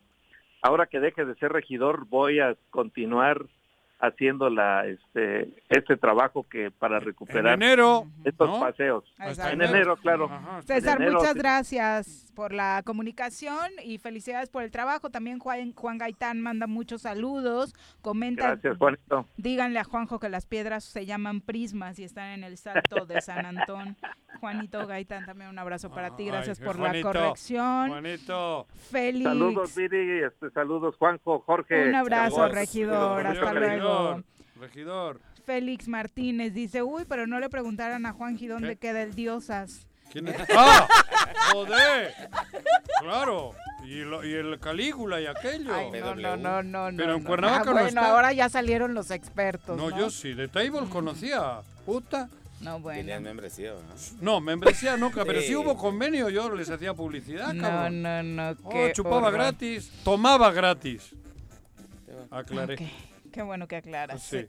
Por supuesto. Hostia. Pero ya apréndete los recorridos. No, gratis, no, era intercambio. que- me expresé mal. Como siempre. Era intercambio. ¿no? Comercial. Ellas venían aquí, platicábamos en el choro a las 8 de la mañana, ¿te acuerdas? Regularmente Era era vía telefónica programas- y el único día que nos visitaron el señor estaba ebrio, no llegó a trabajar y se lo perdió. Sí, y, y fueron por mí.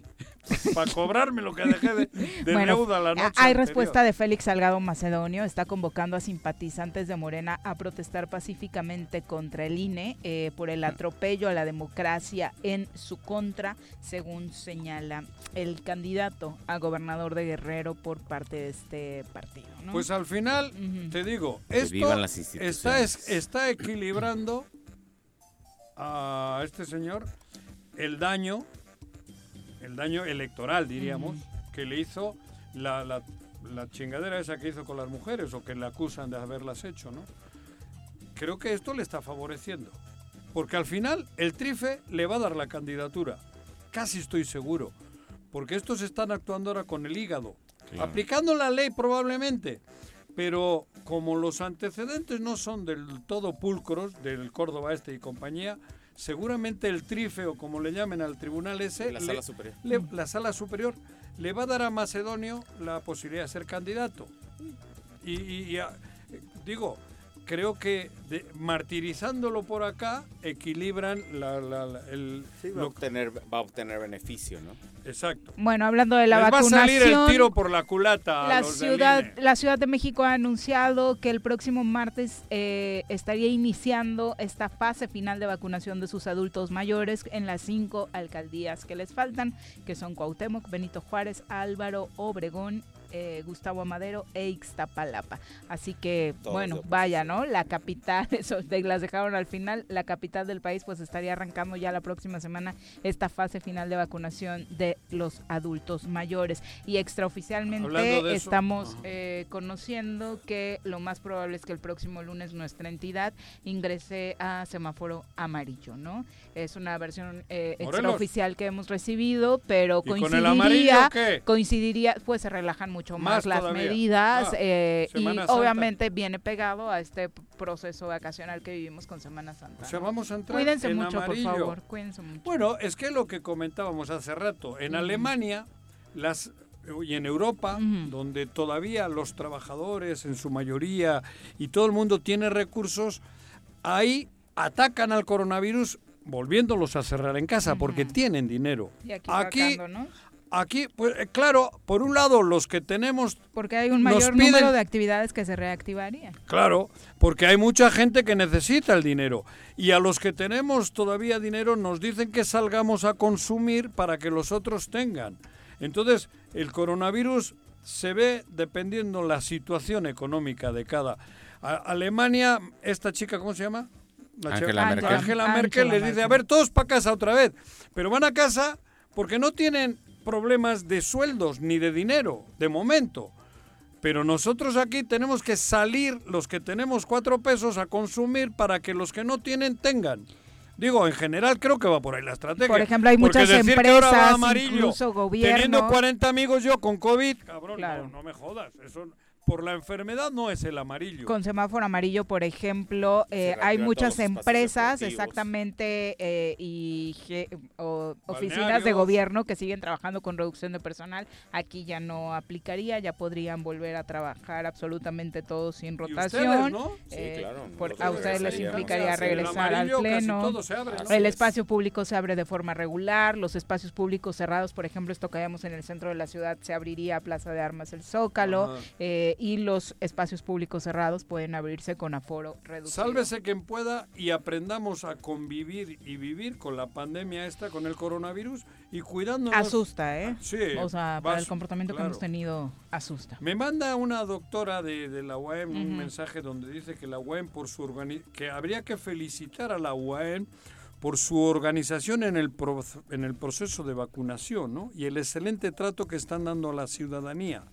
Participan estudiantes de las licenciaturas de Medicina, Enfermería y Seguridad Ciudadana. Y ciudadana. Ciudadana, sí. O sea que la UAM está... Pues lo que les toca, ¿no? Por supuesto, sí, fueron sus instalaciones, Y- ellos están y el- y- operando y el personal, ¿no? exactamente como les correspondía. Con Y la crítica me parece que se ha hecho nunca ha sido No, a, a a él, nadie de no. la UAM, ¿no? Por lo- supuesto, lo al de- contrario, lo poco bueno que debe estar sucediendo seguramente es gracias a todos los que están participando desde esta Claro. institución. Son las 2.37, tenemos clase de historia.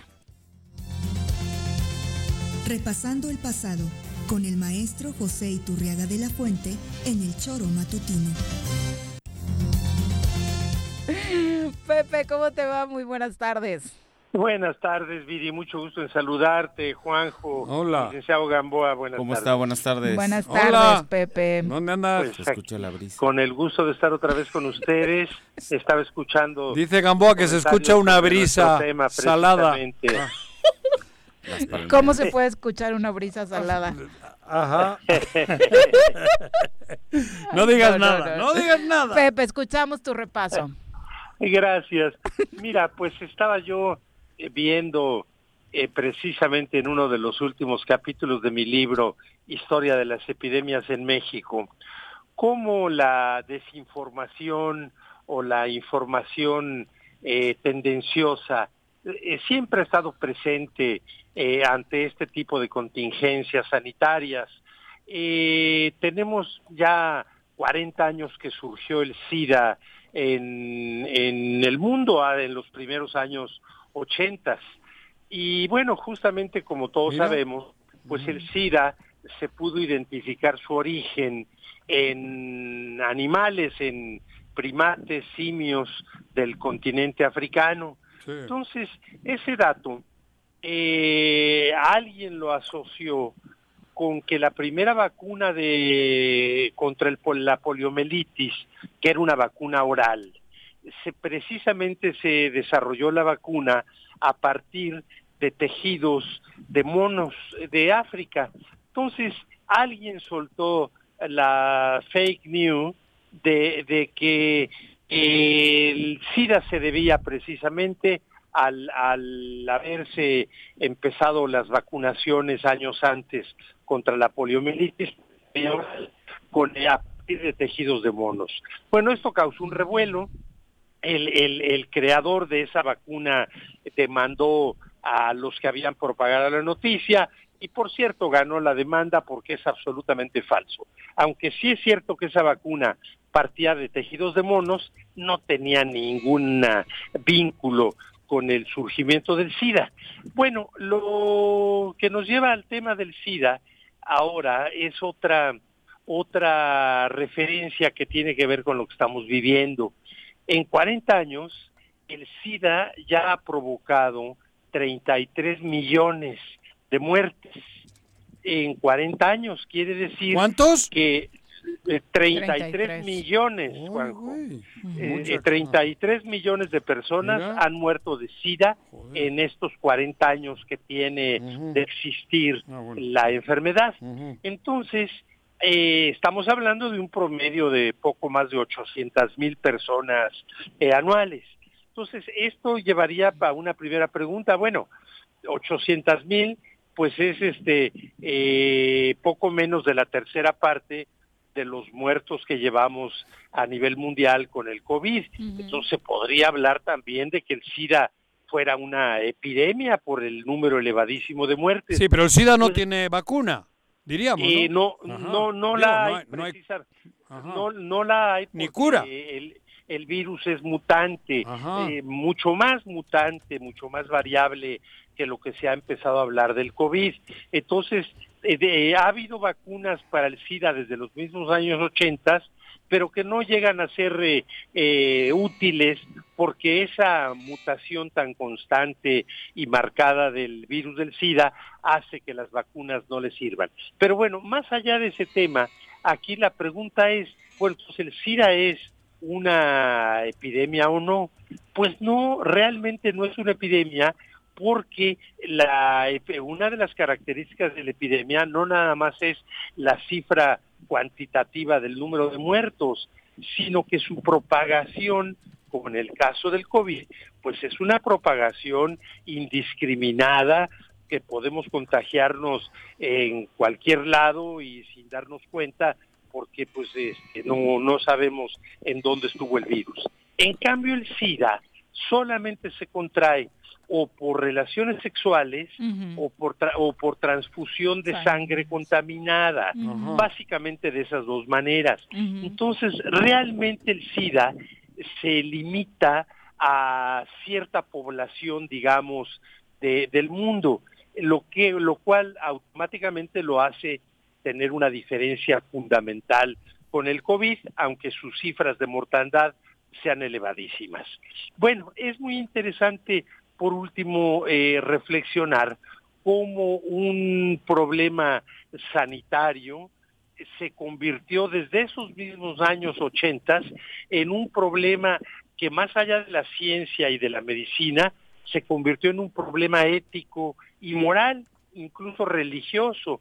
Entonces, en vez de que se encare del SIDA eh, solamente como lo que es un problema eh, médico, bueno, pues ya sabemos toda la connotación que ha traído consigo de, eh, en contra precisamente de las personas con preferencias sexuales que las han llevado a, a contraer la enfermedad. Bueno, pues todo esto finalmente para concluir, como siempre tratamos de hacerlo, el que tenemos que estar abiertos con la mente científica ante lo que estamos viviendo y en este caso a lo que me refiero es a estar completamente dispuestos a vacunarnos en cuanto nos toque. En nuestro caso ya tenemos la primera vacuna y creo que muy pronto ya será el momento en, la primera quincena de abril recibir la segunda dosis, así que ojalá no existiera personas que no creen en la vacuna, porque no solamente corren riesgo esas mismas personas, sino sus familias y cualquier otra persona inocente que, le toque eh, recibir el virus a través de estas personas que no creen en la vacuna, pues con unos cuantos siglos de atraso. Por supuesto, Pepe, eso sería hacer conciencia y realmente velar por la salud de todos, no solo por la propia.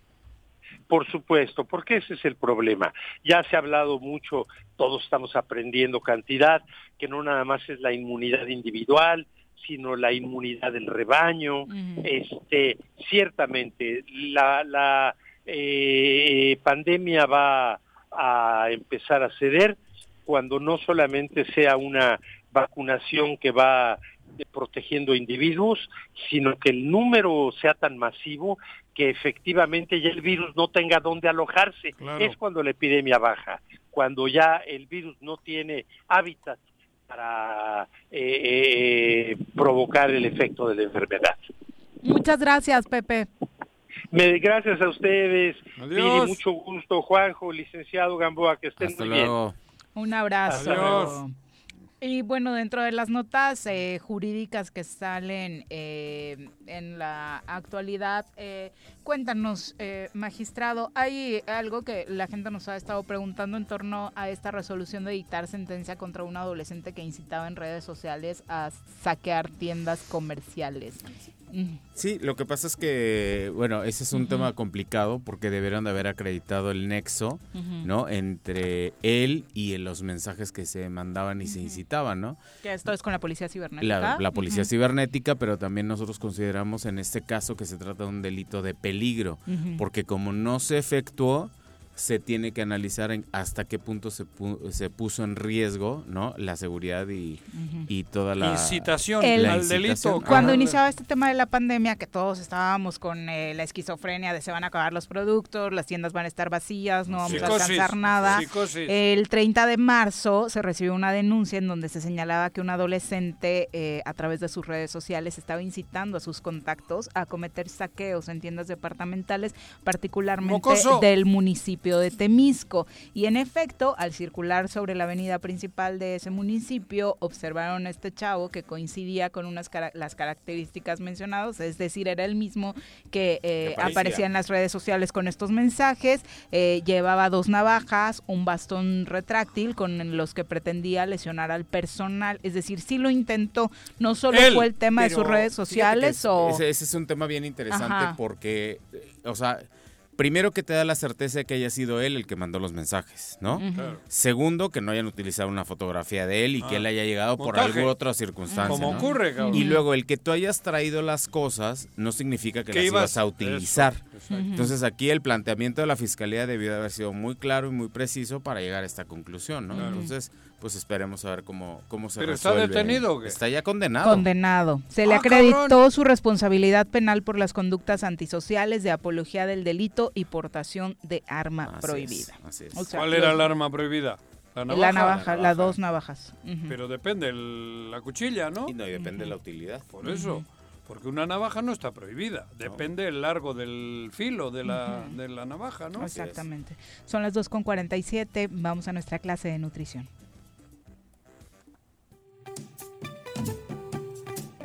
Piensa en un futuro sano. Tú también puedes tener una mejor calidad de vida. Conoce cómo llevar una alimentación saludable con los productos naturales y orgánicos que la doctora Mónica Novielo de Punto Sano tiene para ti en el choro. Doctora, ¿cómo te va? Muy buenas tardes. Buenas tardes, ¿cómo están? Muy bien, Buenas muchas tardes. gracias. Te extrañamos ayer, doctora. Sí, Una yo disculpa. también, caray. Sí, no, no se preocupen. Oye, Esas cuéntanos. cosas pasan, ¿verdad? Sí, sí, sí. Así como hay fallas técnicas, por eso procuramos platicar contigo para que no se presenten en nuestros organismos. Claro, estás en toda la razón. Que no se nos caiga el sistema. Se te, Ga- cae- gástrico. se te está cayendo el, El sistema. Juanji. El gástrico. No, se cayó desde ese momento. Ándale, magistrado. te- hoy te estás pasando. no, el sistema Llevas cuatro, gástrico. cabrón. No. Llevas cuatro. Es que te pones de pechito, No. Dije gástrico. Doctora, mejor, sexual. mejor asesóranos. Ajá. Mejor les, les platico de algo bien interesante. Hoy vamos a hablar de una teoría de la medicina tradicional china que se llama la teoría de los cinco elementos.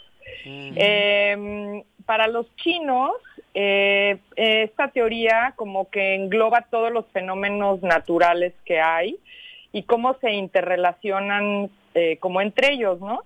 Y eh, pues obviamente el cuerpo humano es parte de esta naturaleza y también entra en esta clasificación de los cinco elementos. Hoy es día de Eh, examen para Juanjo, doctora. ¿Te parece si Ah. nos dice él cuáles son los cinco elementos? A ver, pues preguntémosle a Juanjo a ver si él sabe. A ver, ¿Cuáles son? ¿cuál es?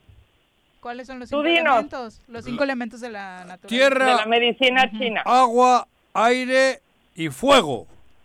Ah, bueno, más o menos. No, El- Más eh, o menos. ¿Cuál es el que fallé? Más o menos. Bueno, en la menos. medicina china. ¿Cuál, ca- ¿Cuál la regué? Hablamos.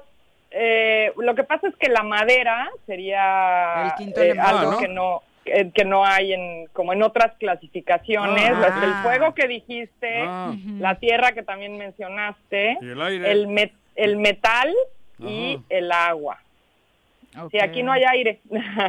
Entonces, eh, bueno, entonces los órganos eh, humanos están también dentro de estos de esta clasificación y cada órgano pertenece a uno de estos elementos. Eh, miren, por ejemplo, el, la- el hígado corresponde a la madera.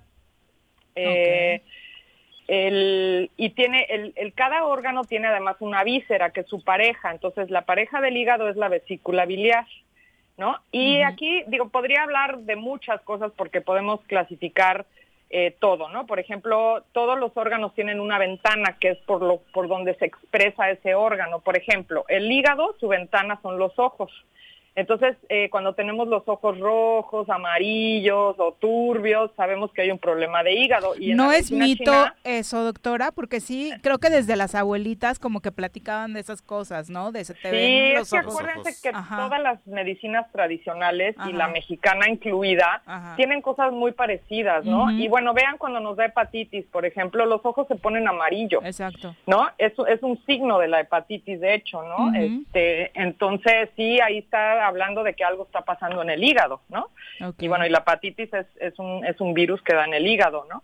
Entonces, eh, y así cada órgano, ¿no? Por ejemplo, la ventana del corazón es la, la lengua, eh, la, por ejemplo, la ventana del riñón son las orejas, ¿no? Entonces podemos hasta ver eh, a una persona y ver cómo tiene estos lugares, podemos ver cómo está su estado de ese órgano correspondiente, ¿no? Eh, bueno, y a cada uno de estos órganos o de estos eh, elementos también le pertenece una emoción. Entonces, por ejemplo, la madera, que su órgano es el hígado, a ver cuál creen que es la emoción. Eso es muy sabido en la medicina eh, mexicana también. La madera que está relacionada con cuál, doctora? Con, con el hígado. El enojo, ver ¿no? Exacto, el enojo, ¿no? O sea, Sabemos sí. que te dicen... no actúa con el ese Juanjo actúa con ¿no? el hígado, ¿no? Actúa con Hasta el hay un hígado. dicho. Sí. Ajá. La, la, por ejemplo, la emoción del corazón es la alegría, pero como un exceso de O el- alegría. O sea, o- o el amor, ¿no? Se ríe. O el se amor. ríe de algo. El amor podría ser. Digo, Ajá. amor eh, relacionan el- con corazón.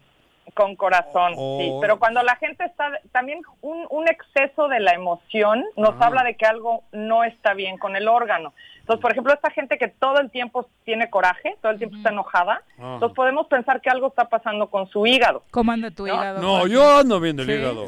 Porque no estoy- yo no estoy enojado, yo tengo un carácter, diríamos así, Rancio. Complicado. Colérico. colérico. Pero no, Ajá. el enojo no me sale del hígado. Yo me encabrono así en corto y rápido y se va. ¿Y tú de dónde te Ah, eres de ¿Eh? mecha corta. dónde te sale? No, no, me- de mecha corta eso, pues mira, de la mecha. Ah. Y como es corta, Bueno, No, no, no. y bueno, y a cada eh, órgano, elemento, eh, emoción, también le corresponde un sabor. Entonces, por ejemplo, el sabor del hígado es el, lo ácido. Eh, por ejemplo, yo mucha gente que, que tiene problemas de hígado les mando jugo de limón en ayunas con medio vasito de agua tibia, porque el limón es ácido y eso va a ayudarle al hígado. Esta gente que a todo le echa limón también nos puede dar, nos puede hablar de que algo está pasando con el hígado y necesita mucho ácido como para como para aliviar el hígado, ¿no? Entonces, todas estas cosas también son como un poco diagnósticas. Entonces, el, el sabor del corazón, que decíamos que es la alegría, o Juanjo dijo el amor, es el sabor amargo. Eh, en la tierra el, el órgano es el vaso, pero para la medicina china el vaso es como es- su pareja es el estómago y nos habla del sistema digestivo. Y ahí eh, la emoción es la obsesión. Entonces cuando tenemos estos pensamientos de que no, que no dejamos algo, que le damos la vuelta y la vuelta, ya lo vimos por un lado y por el otro, y le seguimos dando vueltas a algo, eso nos habla de que algo está pasando con el sistema digestivo, ¿no? Y el sabor es dulce. El dulce. Entonces, bueno, a mucha gente le encanta el dulce, pero cuando nos pasamos de dulce, también podemos estar pensando en que algo está pasando con el vaso o el sistema digestivo, que algo, algo que no funciona del todo bien en ese sistema, ¿no? Luego, en el metal, ese es el, el elemento donde entra el pulmón y el intestino grueso, que es la pareja del pulmón. Y ahí la emoción es la tristeza. Entonces la gente que se enferma mucho de las vías respiratorias nos está hablando de una tristeza profunda. Yo he tenido pacientes, por ejemplo, con cáncer de pulmón y de veras ves su vida y es muy triste, ¿no? Son personas que tienen una tristeza profunda, que han tenido muchas pérdidas o al, por alguna razón están muy tristes, ¿no?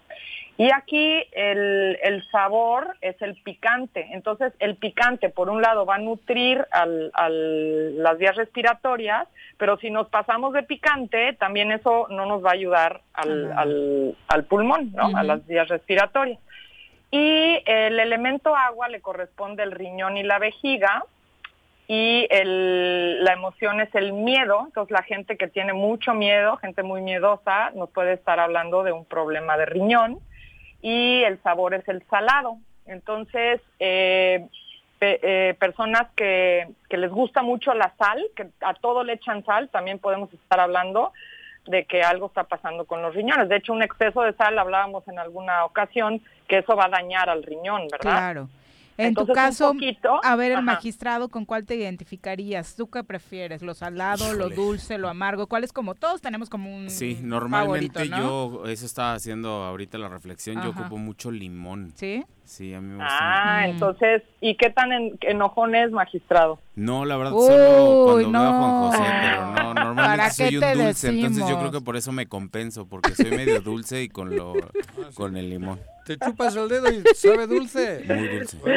La, la cosa bueno, es que también a veces reprimimos estas emociones, o sea, puede ser que no es que seamos muy coléricos o muy enojones, pero más bien nos tragamos el enojo Eso sí es y eso hecho, también ¿eh? va a dañar nuestro nuestro hígado, ¿no? Entonces, Claro. eh, eh, también las emociones guardadas nos dañan, ¿no? Entonces yo siempre he dicho que el cuerpo habla lo que la mente calla, ¿no?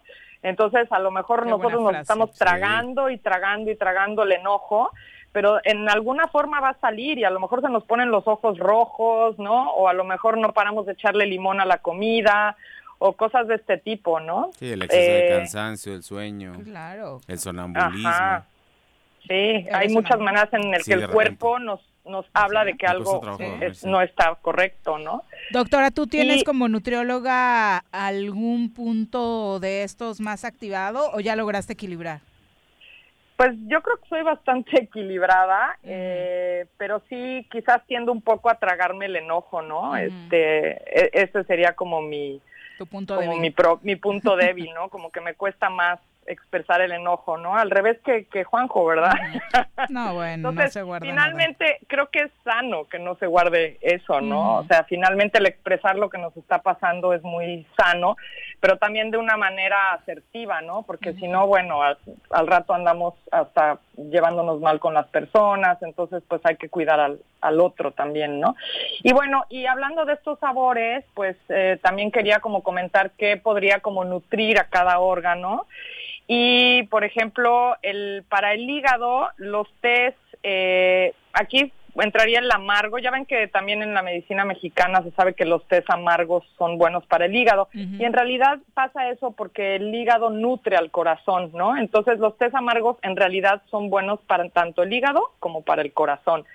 Y hay uno muy bueno que se llama té del indio, que es muy amargo, pero es buenísimo. O ¿Y sea, si se es? toman una tacita en ayunas, pues trae prodigiosa que es amarga, trae eh, boldo, es como una combinación de cinco hierbas buenísimas para incluso ayuda a la digestión, porque el hígado está implicado en la digestión también, ¿no? Entonces, un tecito en ayunas de este té del indio es una maravilla, ¿no?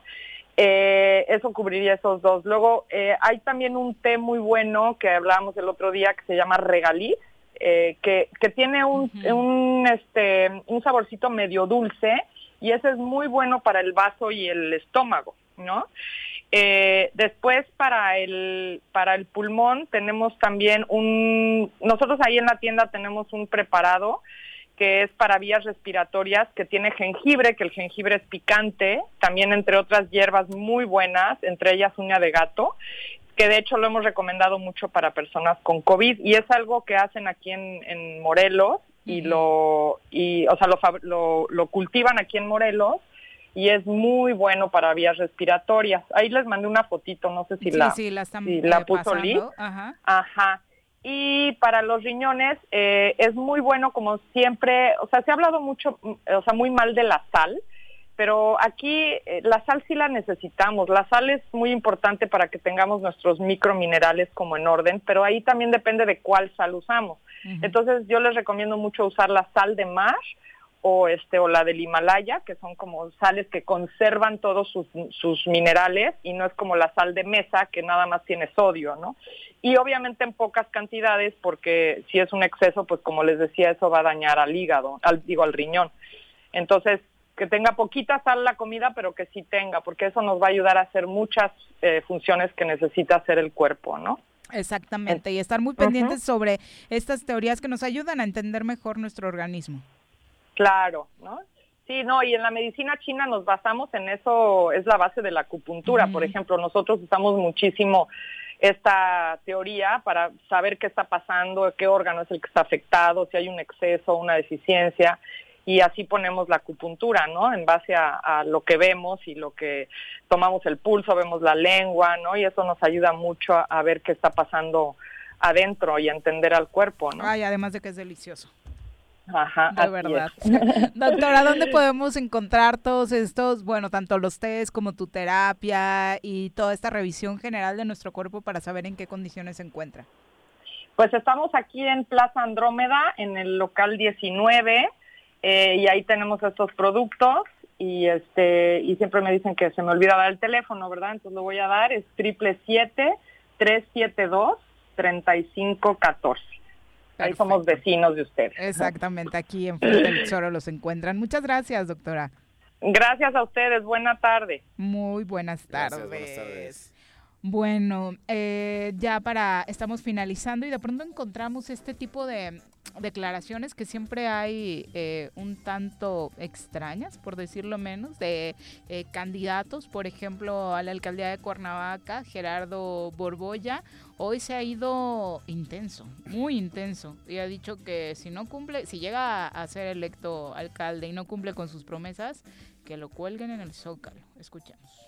un ciudadano honesto, un ciudadano comprometido con su ciudad y además eh, estoy dispuesto a que si no cumplo me ahorquen en el zócalo. Es una propuesta que traigo, es una propuesta que pongo de frente y es una propuesta que creo que hace falta en México. Que los, hoy los candidatos se comprometan no nada más con la ciudad, sino con ellos mismos. Hoy tengo un compromiso conmigo y contigo. Y sé que si te sumas a mi proyecto, vamos a... Bueno, me recordó al Bronco, ¿no? Y Sí, aquello de claro, les voy a cortar claro, las las manos. manos. Ujú.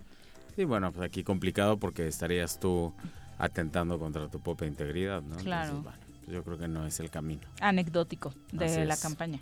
Así es. Y lo que nos espera. Y lo que Esa es la frase. Así es. Magistrado, muchas gracias muchas por gracias acompañarnos. por, es- por Nos da invitarme y aquí muchísimo gusto Dios verte. Gracias, que estén muy bien. No hablamos de fútbol porque, bueno, lo importante es la selección sub-23 que está en el preolímpico. Se juega su pase a la final contra Canadá. Ojalá que siga jugando también como lo hace el equipo dirigido La por mayor, ¿no? Que juega Jaime mañana. Lozano y el amistoso de la mayor contra Gales, ¿no? Contra las reservas de Gales. Exactamente. Muchas gracias, magistrado. Gracias. Buenas tardes. Buenas tardes. Que tengan un extraordinario fin de semana. Cuídense mucho, por favor. El COVID sigue ahí rondando en las calles, pero si nos cuidamos, por supuesto, si tomamos las medidas pertinentes, oportunas y que se- nos han dicho tantas veces, pues lograremos contener este virus. Un abrazo a todos, muchas gracias por acompañarnos. Gracias.